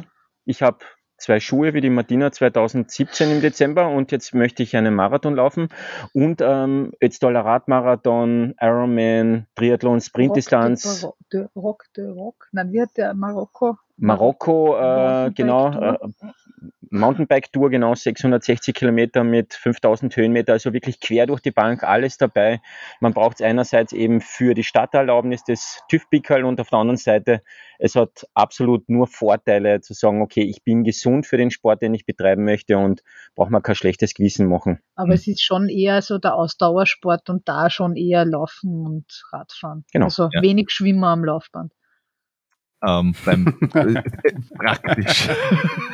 Und äh, schlägt, schlägt genau in unsere äh, Podcast-Linie. Oh ja, oh Wen, ja. Wenig oh ja, Schwimmer. Ja. Wenig, wenig Schwimmer, mehr Läufer. Ähm, Deshalb so sympathisch, ja. ja, ja. Wasser, Allergie. Allergie, sage ich immer, ja. Ah, Planschen. gute Leute. Gute Leute. Planschen ist okay. Ja, Richtig. okay, ja. Ich finde auch den Reverse-Triathlon okay. Zuerst laufen, dann heimfahren mit dem Radl und dann duschen. duschen ja, ja. Auch, da bin ich auch sofort dafür. Ja. Ähm, aber ha habt ihr auch äh, Trailläufer oder, oder, oder Ultraläufer bei euch in der, in der ja, äh, Praxis? Ja, ja. Gibt's War da, schon alles mitunter dabei? habt ihr da vielleicht irgendwie Unterschiede, was nicht, im Laufstil oder in den Verletzungen festgestellt, was ihr einfach sagt, okay, Straßenläufer haben halt eher, weiß ich nicht, Laufen ist fürs Knie schädlich. so der hm. Klassiker. Also, Oder Trailläufer, weiß ich nicht, haben eher hm, hm, hm, was anderes. Keine Ahnung. Gebrochene Sprunggelenke. Zum Beispiel. Ja. Also, nein, es hängt ja auch viel vom Laufstil ab. Ja, es ist jetzt nicht nur die, der Untergrund. Natürlich hast du eben über Knöchelungsläsionen oder Verletzungen eher beim Trailläufer, vor allem beim wahrscheinlich Ungeübten, sage ich jetzt einmal, wenn er muskuläre Defizite hat.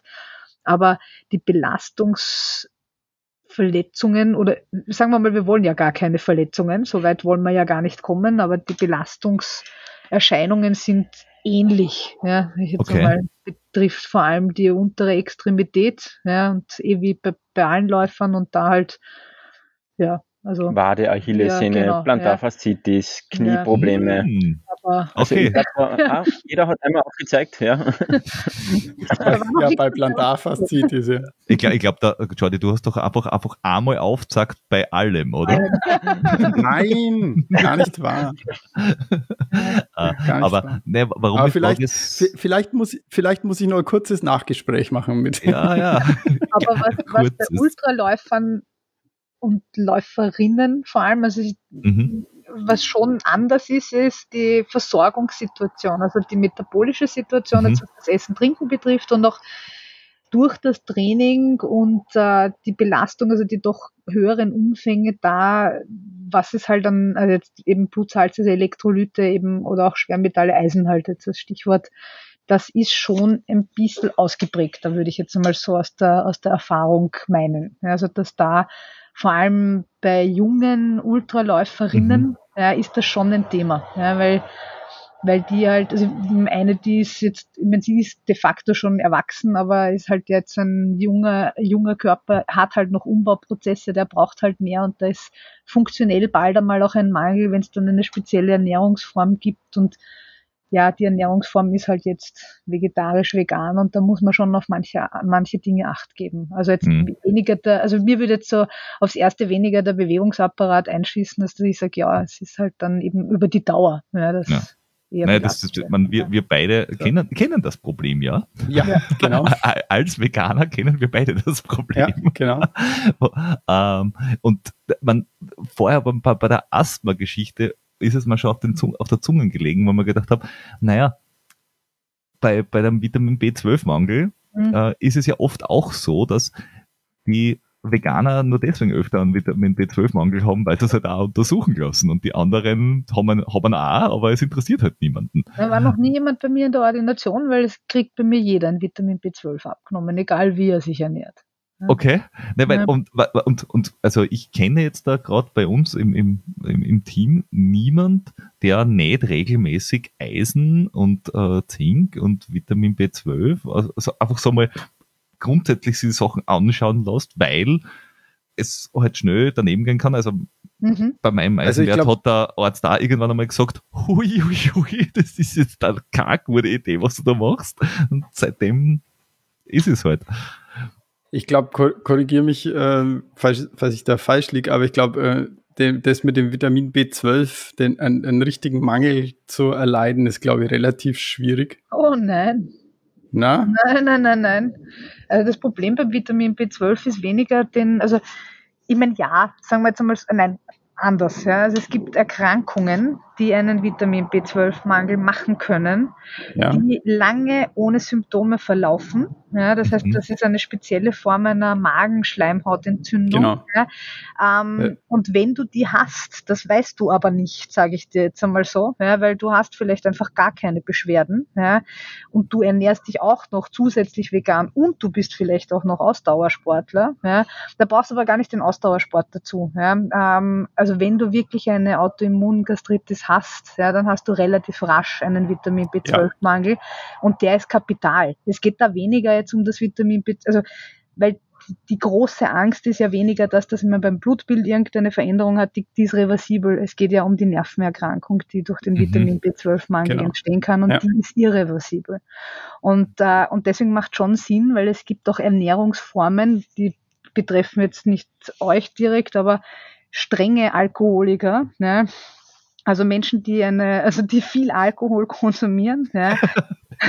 jetzt, jetzt, euch, jetzt wollte ich wissen, was ein flexibler Alkoholiker und ein strenger Alkoholiker ist ein Alkoholiker okay. hat einfach, also wirklich ein Alkoholiker, hat auch einmal eher einen, einen Vitamin okay. B12-Mangel. Und wenn man im Osten von Österreich medizinisch tätig ist, dann bekommt man keine klare Ansage, wenn man nach dem Alkoholkonsum fragt. Nein, aber, aber prinzipiell das Vitamin B12, also nein, man kommt auch als ja. gesunder, äh, wenn man, wenn man sich vegan ernährt, und das nie nachschauen lässt, und es kommt doch immer darauf an, wann ich mit einem veganen Ernährungsstil begonnen habe, mhm. dann ist Vitamin B12-Speicher äh, irgendwann einmal aufgebraucht. Und der wirkliche Vitamin B12-Mangel beginnt ja schon viel früher als die, also kann schon viel früher Nervensymptome haben, als, als dass ich es im Labor sehe. Also da bin ich noch an der unteren Grenze beim Vitamin B12, habe das aber schon über zehn Jahre so und wundere mhm. mich, warum mir immer die Füße einschlafen. Zum Beispiel, sage ich jetzt einmal. Ja, also das, das ist okay. häufiger, als man glaubt, das Vitamin B12. Ja, ja, ja und, und, der, und der Ei, halt in Mode gekommen. Ja. ja. Und, und der Eis, Eisenmangel, äh, also gerade bei Frauen ist Eisenmangel äh, super äh, ungut. Häufig, ja. Häufig, äh, weil sie noch mehr Eisen benötigen als Männer. Huhuhu, Nein, sie haben da so ein Problem einmal im Monat, wo sie ihr Eisen genau. verlieren. Ja, und ja. deswegen ja, das sie mehr. Ja, richtig. Ja. ja. Man muss es auffüllen. Man muss es eher auffüllen. Ja. ja. Das Problem ist, hat man mal einen Eisenmangel, dann bekommst du es selbst mit der reinsten Fleischesserei, du bekommst es nicht mehr in den Normbereich. So. Ja. Also du brauchst so. dann einmal ein Tabletten Eisen. Ja. alle richtig, zwei Tage. Fertig. Genau, zum Beispiel. ja. Oder also du bist dann auch mit einem Supplement, also mit dem, was du halt mhm. bekommst, jetzt Bio, Biogen oder so, das ist zu wenig. Also du brauchst halt dann wirklich einmal, also wenn du wirklich einen Eisenmangel hast, dann brauchst du Tabletten. Ja. Also weil das ist höher dosiert. Dann. Und im schlimmsten ersten Fall, glaube ich, gibt es äh, Infusionen, ja, genau. glaube ich, wenn Richtig. ich mich nicht täusche. Richtig. Äh, und ja, äh, soweit ich es mitgekriegt habe, also ist es da länger laufen schädlicher oder geht es einfach nur darum, dass man sagt, okay, wenn du jetzt da nicht einen Marathon in drei Stunden fertig hast, was du halt ein paar Gels nimmst und dann ist gut, äh, sondern du bist halt, weiß ich nicht, wurscht, ob das jetzt äh, das Unsägliche ist, also irgendein Triathlon oder ob es jetzt ein Langdistanzlauf oder Radlfahren ist, wo du einfach weiß ich nicht, sechs Stunden, zwölf Stunden, 24, 48 Stunden unterwegs bist, dann ist es ja meistens eher ein Esswettkampf mit ein bisschen Sport dazwischen. Ja. ähm, ist, ist das aber für den Körper an sich jetzt naja, es ist eine schädlich? Sportart. Ja, natürlich ist es schädlich. Ja, also alles, was ins, also ins Extreme geht und es gibt ja auch diese, diese, diese, diese Idee, dass man sagt, das Marathontraining ist eigentlich perfekt, was den Lebensstil betrifft man sollte nur den Marathon nicht rennen, weil das ist halt das, was das Schädliche ist. Ja. Äh, alles, was irgendwo in ein Extremes geht, sei es jetzt, dass ich sage, ich will jetzt noch schneller und ich möchte länger an der, an der anaeroben Schwelle können und ich muss das und das ist mit Verletzungsgefahr kombiniert oder es dauert 24 Stunden oder länger.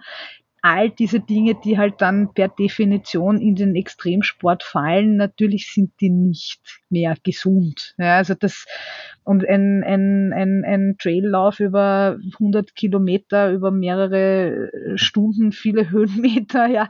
Also natürlich, ja. Also wenn man jetzt hergeht und sagt, ja, na, bitte sollte jeder machen, ja, nein, natürlich nein, ja. Also, aber mit der entsprechenden, Vor ja, richtig, ja. mit der entsprechenden Vorbereitung kann man es halt möglichst sicher machen, ja. ja. Aber man sollte sich halt schon auch vor Augen führen, dass das jetzt nicht das Alltägliche ist und dass, wenn man es macht, dass man, also, dass man halt auch regeneriert. Ja, also, dass man ja. halt dann auch wirklich Ruhe gibt. Ja. Gibt, kommen da Menschen, also von der Regeneration, weil das ist ja was, was, was jetzt da, glaube ich, viele, je jünger, desto eher wahrscheinlich, würde ich jetzt mal behaupten, äh, Sportler und Sportlerinnen unterschätzen, ist die Regeneration nach dem Wettkampf. Also du bereitest die, weiß ich nicht, zwei Monate bis sechs Monate auf einem Wettkampf vor, dann machst du diesen Wettkampf, all out, alles super, dann tut er mal keine Ahnung, zwei Tage bis zwei Wochen eh alles weh und du willst dich nicht bewegen. Äh, und dann fangst du wieder an und die meisten, und dann gibt's Menschen, die einfach, weiß nicht, alle drei Wochen wieder einen Wettkampf fahren. Mhm. Gerade beim, beim Marathon wissen, beim Marathon wissen äh, es mittlerweile ja viele, dass sie sagen, okay, drei Marathon pro Saison, dann ist aber gut. Aber gerade in der Trail-Szene, also wenn man sich dieses Jahr zum Beispiel an der besten Trailläufer anschaut, den Andreas Reiterer, ich glaube, der ist schon, jetzt, wir haben jetzt Juli und ich glaube, der ist bei 15 Rennen am Start gewesen, zwischen 30 und 80 Kilometer. da müssen wir halt schon von einer Pol äh, Periodisierung auch sprechen, ja. Wie belastbar ja. ist der Athlet? Und mhm. äh, gibt es einen Hauptwettkampf, gibt es Nebenwettkämpfe? Regenerationswochen, die nachher am Wettkampf stattfinden sollen, Taperingswochen zum Wettkampf hin. Also das sind schon alles Dinge, die die meisten leider nicht berücksichtigen. Das meine ich. Also wenn es der Menschen dann im Wettkampf fertig haben und dann quasi ent, entlasten sollen müssen, kommen die dann danach zu euch oder oder oder seht ihr das in der äh, in dem Zentrum, dass ihr sagt, äh, schau, du fühlst dich jetzt vielleicht wieder fit, aber dein Körper oder irgendwelche Werte in dir sagen, du, da ist noch gut äh, aufzuarbeiten, ein bisschen entspannt dahin radeln oder laufen ist okay, aber jetzt noch nicht voll belasten. Schau das zum einen, ja, CK-Werte, die man im Blut messen kann, die zeigen, das war eine hochintensive Belastung. Und zum anderen, wir hoffen halt sehr, sehr lange, dass der Bewegungsapparat da mitspielt und die Belastung auch aushält, aber irgendwann ist halt dann der Punkt erreicht, wo es zur Verletzung geführt hat. Das sind halt zum einen die Umfänge oder die Intensitäten. Und das ist bei jedem von uns halt sehr individuell und ja, von heute auf morgen passiert es und dann ist leider Feuer am Dach. Ja, ja.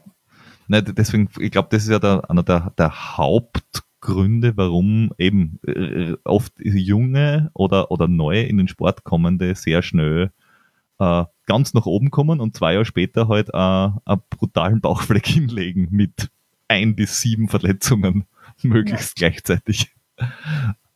Richtig. Ähm, habt ihr irgendwie so drei Ver Verletzungen, wo ihr einfach sagt, Kinder, wenn's einfach die fünf Sachen macht, dann könnt ihr euch das sparen? Also so, so Klassiker, wo man einfach weiß, machen viele, ist, es ist aber einfach unnötig, dass man die Verletzung hat. Ich würde viel mehr bei der Prävention anfangen. Und zum einen ist es halt ein Lauftechniktraining regelmäßig zu machen. Da kann sich mhm. jeder bei der eigenen Nase nehmen, für diese fünf bis zehn Minuten bei einem intensiveren Training das auch zu machen, sei es jetzt den klassischen Hopserlauf oder das Anfersen, Schrittsprungläufe, Steigerungsläufe, Sprunggelenksarbeit und, und, und. Also kennen tut's jeder, nur machen tun's die wenigsten. Und das ist der größte Fehler. Nein. Oh. Auch ein schönes Koordinationstraining, aber das ist ja leider schon dein Training. Ja. Ja. Zum anderen das klassische Krafttraining, sei es jetzt Core Stability Training mit eigenem Körpergewicht, Bodyweight Training geht jederzeit zu Hause, zweimal die Woche, 15 bis 20 Minuten, komm zu mir, du bekommst dein Workout direkt mit bei der Leistungsdiagnostik. Und zum anderen ist es natürlich Grüße auch sinnvoll. gehen raus. Ja, Grüße gehen raus. Grüße gehen raus. Ja. ja, wir schauen auf dich. Ja. Und zum anderen ist es halt schon, man zahlende Mitglieder im Fitnessstudio gibt es viele hinzugehen, ist halt äh, nicht jedermanns Sache. Ich muss mir da an der eigenen Nase nehmen, aber zum Glück hat mich da die Martina etwas beziert dazu zu sagen, tu es endlich und jetzt bin ich da Feuer und Flamme dran und ich freue mich auf die nächste Session, weil es unglaublich viel bringt, sei es jetzt ja. für die Schrittlänge, für die Stabilität, für, ja, für mein Lauftempo. Du hast es beim letzten Mal gesehen, es ist halt schon was Cooles, wenn du das selber spürst und dein Wettkampfresultat es bestätigt. Das ja. waren jetzt nur drei Beispiele, aber ich könnte natürlich zehn aufzählen, nur die Sendezeit wird dann bald voll. das ist der Vorteil beim Podcast im Gegensatz zum öffentlich-rechtlichen. Also, Vielleicht fällt der Martina noch spontan zwei, drei ein. Ja, ja, ich weiß nicht. Und also die Prävention, die du angesprochen hast, genau das ist ganz wichtig, eben da wirklich die, quasi die Gelenke in Schwung bringen, weil auf ein kaltes mhm. Gelenk oder einen kalten Muskel, eine kalte Sehne, da tust du halt weh. Äh, aber eben auch wirklich auch die, die Regeneration nicht zu vernachlässigen, weil ich meine, ich, das ist halt aus der persönlichen Erfahrung, ich habe meine, meine erste Laufsaison, habe ich meine Regenerationstage im Nachtdienst abgeleistet, also in einem 24-Stunden-Dienst im Krankenhaus. Es war halt einfach der Regenerationstag dadurch gekennzeichnet, dass ich an diesem Tag kein strukturiertes Training absolviert habe. Aber mhm. halt auch nicht geschlafen habe und halt durchgearbeitet habe. Und das ist nicht lange gut gegangen. Also weil man braucht halt schon wirklich auch Phasen, wo man sich der Muskelpflege widmet und das ist dann halt individuell. Ja, es kommt halt darauf an, wo man eine Schwachstelle hat, vielleicht schon irgendwo mal verletzt war. Äh, und da halt dann auch wirklich, äh, sei es jetzt, ich habe halt so eine, so eine Muskelpistole, die man mhm. super findet, oder ich bin halt keine Dehnerin, aber wahrscheinlich ist es halt mit denen dann auch gut. Ja. Das wollte aber, ich gerade fragen. Ma äh, Massagegun, Dehnen, Eisbaden oder, Black oder, Roll. Oh, Black oder, Roll. oder Black Roll, genau. Was, was, was ist da, da, da die Wahl? Also ich, ich, ich bin, ich, ich habe es gern hart, ich mag die Black Roll, ich mag die mhm. Gun, ja. ja. Und ich habe auch so Recovery Boots. Also ah, die, die, die, die man bis, bis zur Hüfte raufzieht. Ja, genau, ja. Das ja, ist ja. ganz, ganz toll. Ja. Mhm. Also das ist, also das ist eine ganz, und ich, und ich glaube, dass die auch wirklich, also die bringen halt, weil du kannst die unterschiedlich intensiv einstellen. Die kannst du auch ganz sanft einstellen, dass nur sozusagen die Flüssigkeit, also die Lymphe so ein bisschen rauftransportiert wird und jetzt gar nicht viel geknetet wird. Und das ist wirklich, also das ist extrem angenehm. Also gerade mhm. nach einem Wettkampf da einfach so ein bisschen dieses Gewebe zu unterstützen, weil ja nach, nach einem intensiven, wenn jetzt Wettkampf oder eben intensiver Lauf halt die Gefäße aufgehen, alles so quasi in eine Ruhestellung geht und sich halt ist sicher eher ein Frauenthema, weil es halt hormonabhängig ist, aber sich halt dann einfach das Wasser in den Beinen gefühlt ein bisschen sammelt, ja, wo man halt dann dann äh, sich da wirklich äh, wirklich was Gutes tun kann. Ja, ja das, das wäre nämlich die, die Frage, weil ich, ich, ich habe schon, also die Verfechter des Eisbadens ja, im Training ja. oder halt nach dem Wettkampf irgendwo in ein Schwimmbad einstellen und einfach oder, oder reinsetzen, völlig egal, äh, und Bringt. im Wasser sein Beziehungsweise ja. eben, ich habe ja schon sehr Positives, also durchwachsenes, aber sehr Positives auch von diesen Boots gehört. Die gibt es, glaube ich, ja. von drei, vier, fünf äh, genau. Herstellern. Ja. Genau. Ja. Ich meine, das ist, also ich glaube, das ist Geschmackssache jetzt so rein vom, vom medizinischen oder mhm. physiologischen Aspekt her, ist es so, dass die, dass das, das Eis oder die Kälte sehr, also Sinn machen. Also die machen definitiv Sinn, weil du durch die Belastung Mikroentzündungen quasi im Gewebe hervorrufst. Die lassen sich gar nicht vermeiden. So schön kannst gar nicht laufen, so viel kannst nicht trainieren, dass du nicht nach einer Belastung solche Reaktionen hast. Das ist ja ein Teil der Regeneration, die man dann durchmacht, dass sich das quasi wieder heilt. Mhm. Und das wird günstig beeinflusst. Das heißt, diese überschießende Entzündungsreaktion wird durchs, durchs Kalte quasi unterbunden bzw. unterbrochen. Das heißt, das ist, äh, das ist prinzipiell eine sehr gute Sache, sogar da die Regeneration ein bisschen zu unterstützen. Ja. Mhm. Hat ja auch im Pech seine. Früher waren wir Kneipen, ja, ja nach dem Wandern. Genau, ja. Wir, wir sind heute noch, noch im Wandern. Ja, ja, genau. Perfekt. Wir sind immer noch in die Kneipen gegangen. Stichwort, ja. Gilt das auch? Das ist ein separater Serientermin, nehme ich an, oder? Ein anderer was, was kalt ist, was kalt ist, hat es da auch gegeben. Ja, ja, ja, ja. Also wohl wahr. Und nicht so viel, nur so klein. Man kann immer so viel reininterpretieren, das ist spannend bei euch. Ja? ja. wobei, wobei das ist beim, beim, beim, Wandern, muss ich ja wirklich sagen, äh, bin ich immer wieder extrem fasziniert von, äh, wurscht, ob das jetzt, äh, also gerade auf der langen Distanz, äh, wenn du jemanden siehst, der gefühlte 75 ist, 85 Kilo hat äh, und einen Marschierschritt Schritt den Berg rauf anlegt mit Waden aus Stahl und die dort stehen lässt und du denkst, das darf doch alles bitte nicht wahr sein. Ja, der war bei mir bei der Leistungsdiagnose. also gerade beim Bergaufgehen äh, bin ich da immer wieder äh, völlig irritiert von eben diesen, diesen Wanderern, also oder von, von, von älteren Menschen, die offenbar ihr ganzes Leben lang gewandert sind und die, das überhaupt nichts ausmacht. Ist das einfach sind das die, die, die, die Kilometer in den Beinen oder was ist das? Na, also, also jetzt vom physiologisch, also organphysiologisch ist es das Training, ne? weil mhm. du musst ja beim, ich gehe jetzt einmal beim Wandern von der Höhe aus und das ist halt, wenn das jetzt, wie du sagst, ein gefühlt 75-Jähriger ist, dann macht er das nicht erst seit gestern, ja, weil genau. kann er eben nur, weil er es schon so lange macht. Ja. ja. Und mein Opa, halt, am, ja, am Berg nein, war so jemand. Diese, diese, diese wirklichen, diese Bergfakes, die es halt Ja. hast, die sind aufgewachsen mit dem Berg, die gehen, seitdem sie gehen können auf den Berg, ja. Und da ist der Körper einfach auf das umgestellt oder einfach auf das Mhm. eingestellt. Ja. Ich meine, ich bin ein Stadtmensch und ich bin ganz anders aufgestellt als als jemand aus, dem, aus, aus, aus einem Bundesland. Nein, aber nein, ist ganz anders, weil ich also, fahre mit dem Autobus in die Schule, geht drei Meter, ja, Schulsport ist das Erste, was ausfällt, man weiß, wie der Sport in Wien gehandhabt wird, das ist nichts im Vergleich zum Aufwachsen auf dem Land. Ne? Das sieht man jetzt, das macht eine Stunde beim Marathon zwischen uns aus. Richtig, ja, weil ich am Land aufgewachsen vom, bin. Geschlecht, vom Geschlecht. Ja, wir haben das mit der Karin Freitag schon gehabt. Die, Ich glaube, die hat jedes Mal, wenn sie die Zeitung geholt hat oder einkaufen gegangen ist, schon 400 Höhenmeter gemacht. Ja gut, das war bei mir in der Ebene. Ja. Ein sehr netter Ja. Kunde von mir hat einmal gesagt, ich bin ein Kärntner Kenianer, ich bin in die Schule gelaufen. Dementsprechend, das waren zwei Kilometer, also das sind eigentlich meine Ja. Distanzen. Jetzt bin ich halt ein bisschen älter und habe die Distanz verlängert. Ah, spät aufgestanden. Ja. Ja, Kenne ich, kenne ich. jetzt bin Wer ich nicht, immer, wer immer nicht. pünktlich. Ja, weil schnell, schnell genug in der Jugend gelaufen. Ne? Okay, aber das heißt, äh, im Endeffekt, es ist, wenn ich es jetzt einmal ein bisschen zusammenfasse, was als Verletzungsprävention hilft. Erstens, langsam aufbauen, aber dafür lang. Also nicht nach drei Monaten aufhören, sondern eher so nach sieben Jahren nie ist man dann dort, wo man, ja, aber nach sieben Jahren ist man dann Ja. dort, wo man vielleicht hin wollte. Mhm. Ähm, wir, hoffentlich. Atmen hilft, also sinn, sinnvoll atmen hilft äh, Sinnvoll bei, bei atmen dem Ganzen. Ja, Kneipen, bitte, äh, Kneipen. Kneipen helfen. Ja, Ja, Check. check richtige Ernährung, gerade im Ultra, äh, also gerade bei, bei großen Umfängen. Ja. Ähm, weil, Eigentlich immer, aber dort merkst du das halt. Ne? aber da, ja. Ähm, weil die Kalorien, die da abgehen, die merkst du halt schnell, aber alles Mhm. andere merkst du halt erst hinten raus.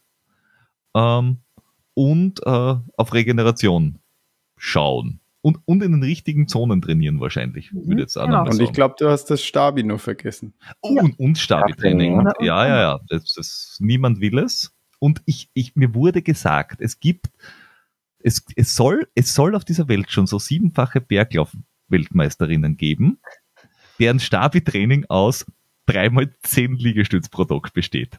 Ende. Aber davon gibt's halt nicht viel. Ja, richtig. Ja. Das ist halt, das ist halt die, der Teil, der durch die Begabung abgefangen Genetik. wird. Ja, Genetik. Ja. Die gibt's Ja, halt auch. Ja. Und ich glaube, sie Aber- fährt jeden Tag über einen Berg mit dem Radl und lauft dann auch viel. Also Ja. ich glaube, da ist viel im Rest vom Alltag auch eingebaut. Richtig. Oh ja. Ja, Eine schöne Zusammenfassung prinzipiell, Genau, ja. das, das freut mich. Äh, habt ihr noch irgendwas, wo ihr sagt, das sind unsere Spezi Spezialitäten, warum man genau zu euch kommen muss, soll, kann, will?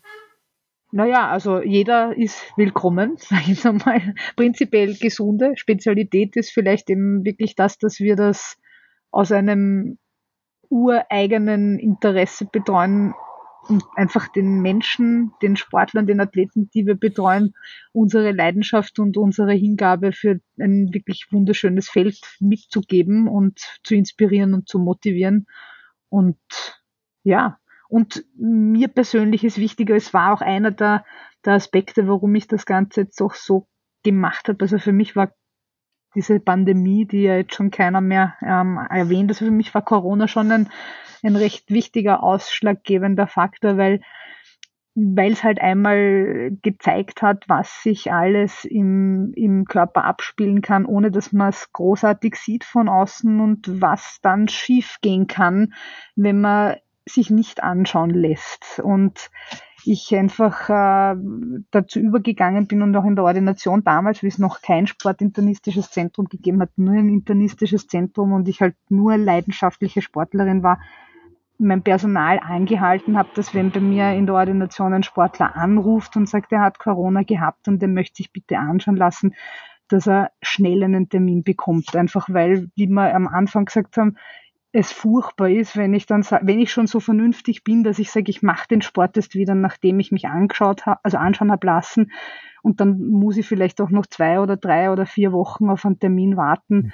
ja. das hat meine, habe ich ein bisschen abfedern können und das ist was, das ist eine meiner Triebfedern, weil einfach, wie man es halt in Wien empfindet, der Sport den, nicht ganz den Stellenwert hat oder Sportler in ihrer gesunden Lebensweise und Lebenseinstellung nicht ausreichend gewürdigt werden, sage ich jetzt einmal. Ja, weil eh, wie du sagst, man muss sich alles privat zahlen. Ja, man bekommt dann vielleicht ein drei Minuten Gespräch irgendwo und das war's. Und im Endeffekt ist nur so, ja, pff, mach halt keinen Sport, wenn es weh tut oder mach das nicht, wenn du das und das hast. Und ist auch so die erste Reaktion von vielen Kollegen, naja, na, du hast den Bluthochdruck, mach keinen Sport. Ja, ist ja. verkehrt. Ja.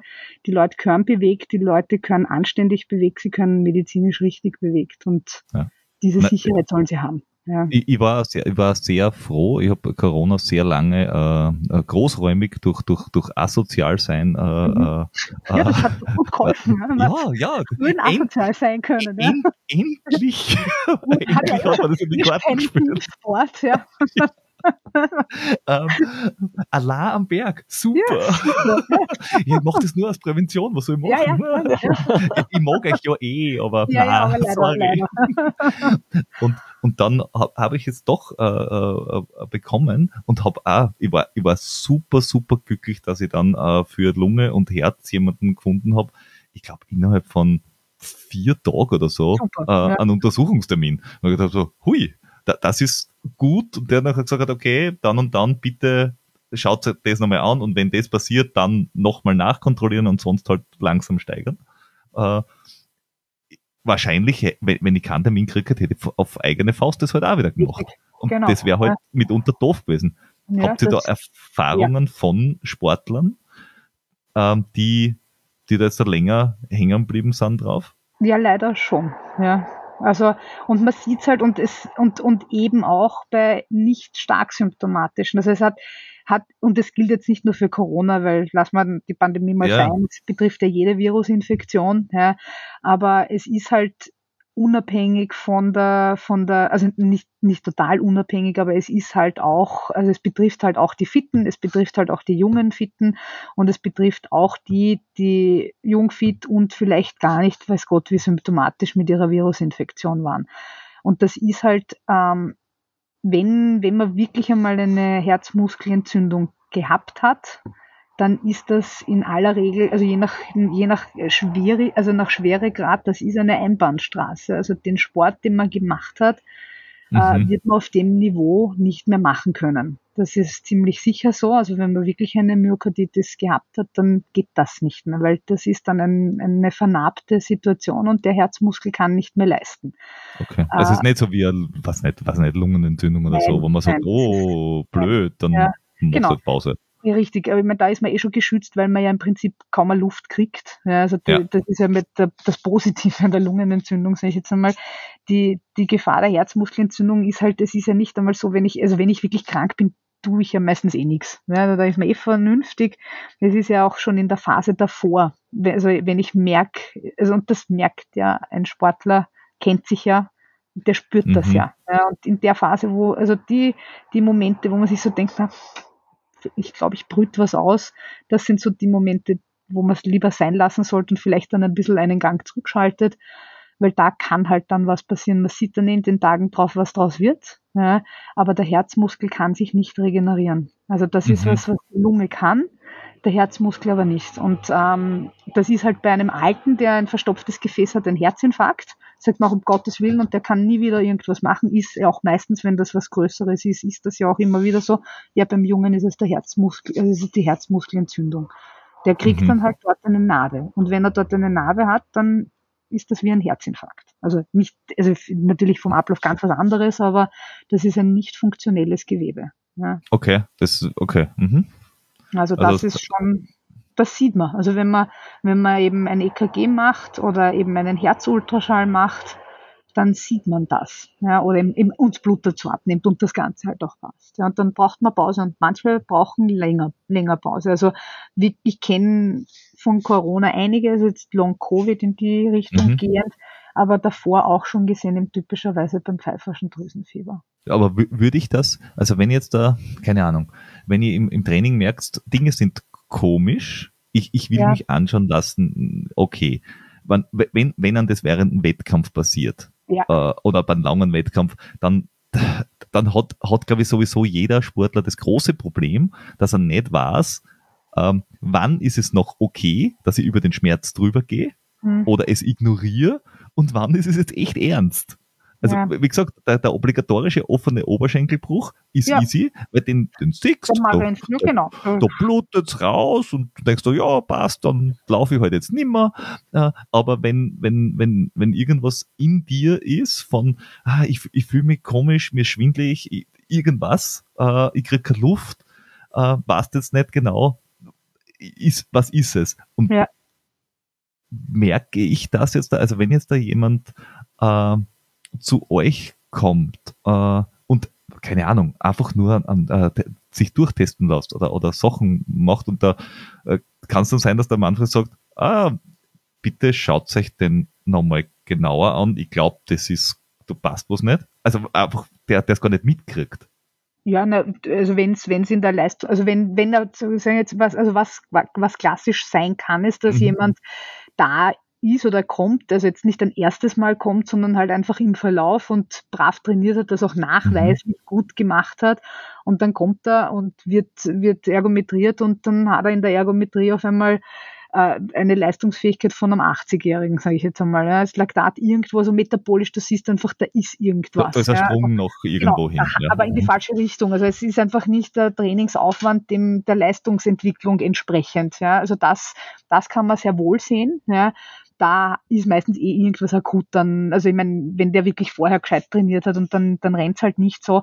Was du auch sehen kannst, ist einfach im zeitlichen Verlauf eben einen dem Training nicht entsprechende Leistungsentwicklung. Ja, mhm. Auch da muss man herausfinden, was ist eigentlich der Grund, warum, also entweder lügt er mich an oder er schreibt es halt nicht richtig auf oder er dokumentiert es nicht richtig äh, oder er trainiert die ganze Zeit in den falschen Herzfrequenzzonen. Ja, dann habe ich halt auch nicht die Leistungsentwicklung. Aber also halt einfach am Wochenende mit, mit Crack aufhören. Richtig, ja, und Schiffen, ja, ja. aber wie auch immer, ja, also, aber, aber eben das, das, das gilt halt zu hinterfragen, wenn es da Diskrepanzen gibt. Also ja, das kann passieren, wenn jemand kommt und sich sportwissenschaftlich nicht so entwickelt, dann muss er auch zurück an den Sender mhm. oder wie es halt auch schon einmal war, dass man halt beim, beim Ausgangsblutdruck messen hat der auf einmal einen Blutdruck, der für drei reicht, ja. Mhm sagt, okay, naja, dann ist klar, dass der nichts leisten kann. Ja, also das muss man halt dann dementsprechend therapieren und dann geht's eh ganz normal ja. weiter. Naja, es, es, kann ja, es kann ja auch sein, dass ja. die, die Leben, also gerade beim Blutdruck, wenn die Lebenssituation sich ändert und irgendwer, weiß ich nicht, jetzt gerade in der Firma oder so brutal Stress richtig. hat und richtig, dann, richtig. Stress trotz, ist ein gutes Wort ja. dafür. Und trotz, also viel Stress hat und dann noch trotzdem sich mit dem Training Stress macht und dann, ja, weiß ich nicht, dann 50 Stunden oder 60 Stunden in der Firma, noch 25 Stunden pro Woche äh, auf, auf Anschlag laufen geht, weil die Bestzeit muss fallen oder so. Richtig, ja. Ist hinten raus nicht die beste Idee, habe ich mir sagen lassen. Gott, sei, Gott sei Dank nicht mein Problem, aber äh, mir wurde gesagt, dass das äh, durchaus äh, übel ausgehen kann. Weil du nie auf Anschlag läufst. Man muss, seine, man muss seine Grenzen kennen und respektieren. Ja, ja. Sicherheitsabstand. Genau, genau. Genau, dein, genau dein Ding, ja? Ja, aus der Ferne beobachten. äh, ja, äh, Christian, hast du Dinge noch am Zettel? Na? Jetzt geht's los. Zack, Na? zack, zack. Jetzt Na, kommt seine Geschichte. Na, äh, vielleicht äh, nur kurz was für, dann fürs Nachgespräch, aber ansonsten für, für den offiziellen Teil bin ich durch. ja, ich auch. Ähm, vielen, vielen Dank an euch beide. Ähm, ich, ich habe sehr viel gelernt. oh ja, sehr viel gelernt. Ähm, wir, wir, wir, verlinken für alle, die äh, bis jetzt äh, noch nicht in den Shownotes unterwegs waren und das schon selber rausgefunden haben, natürlich, äh, wie man euch findet, wo man euch findet und äh, mhm. was man mhm. nicht alles sich, sich äh, anschauen lassen kann, was mich sehr viel mehr ist, als wir da jetzt da besprechen äh, konnten. Ähm, also bis hin zu online sie einen Termin vereinbaren, geht so ziemlich alles. Richtig, ja. Ja, perfekt. Dann sage ich äh, vielen, vielen Dank an euch beide und äh, Danke. bis dann. Danke. Danke. Schönen Abend. Ciao. Schönen Abend. Baba. Ciao.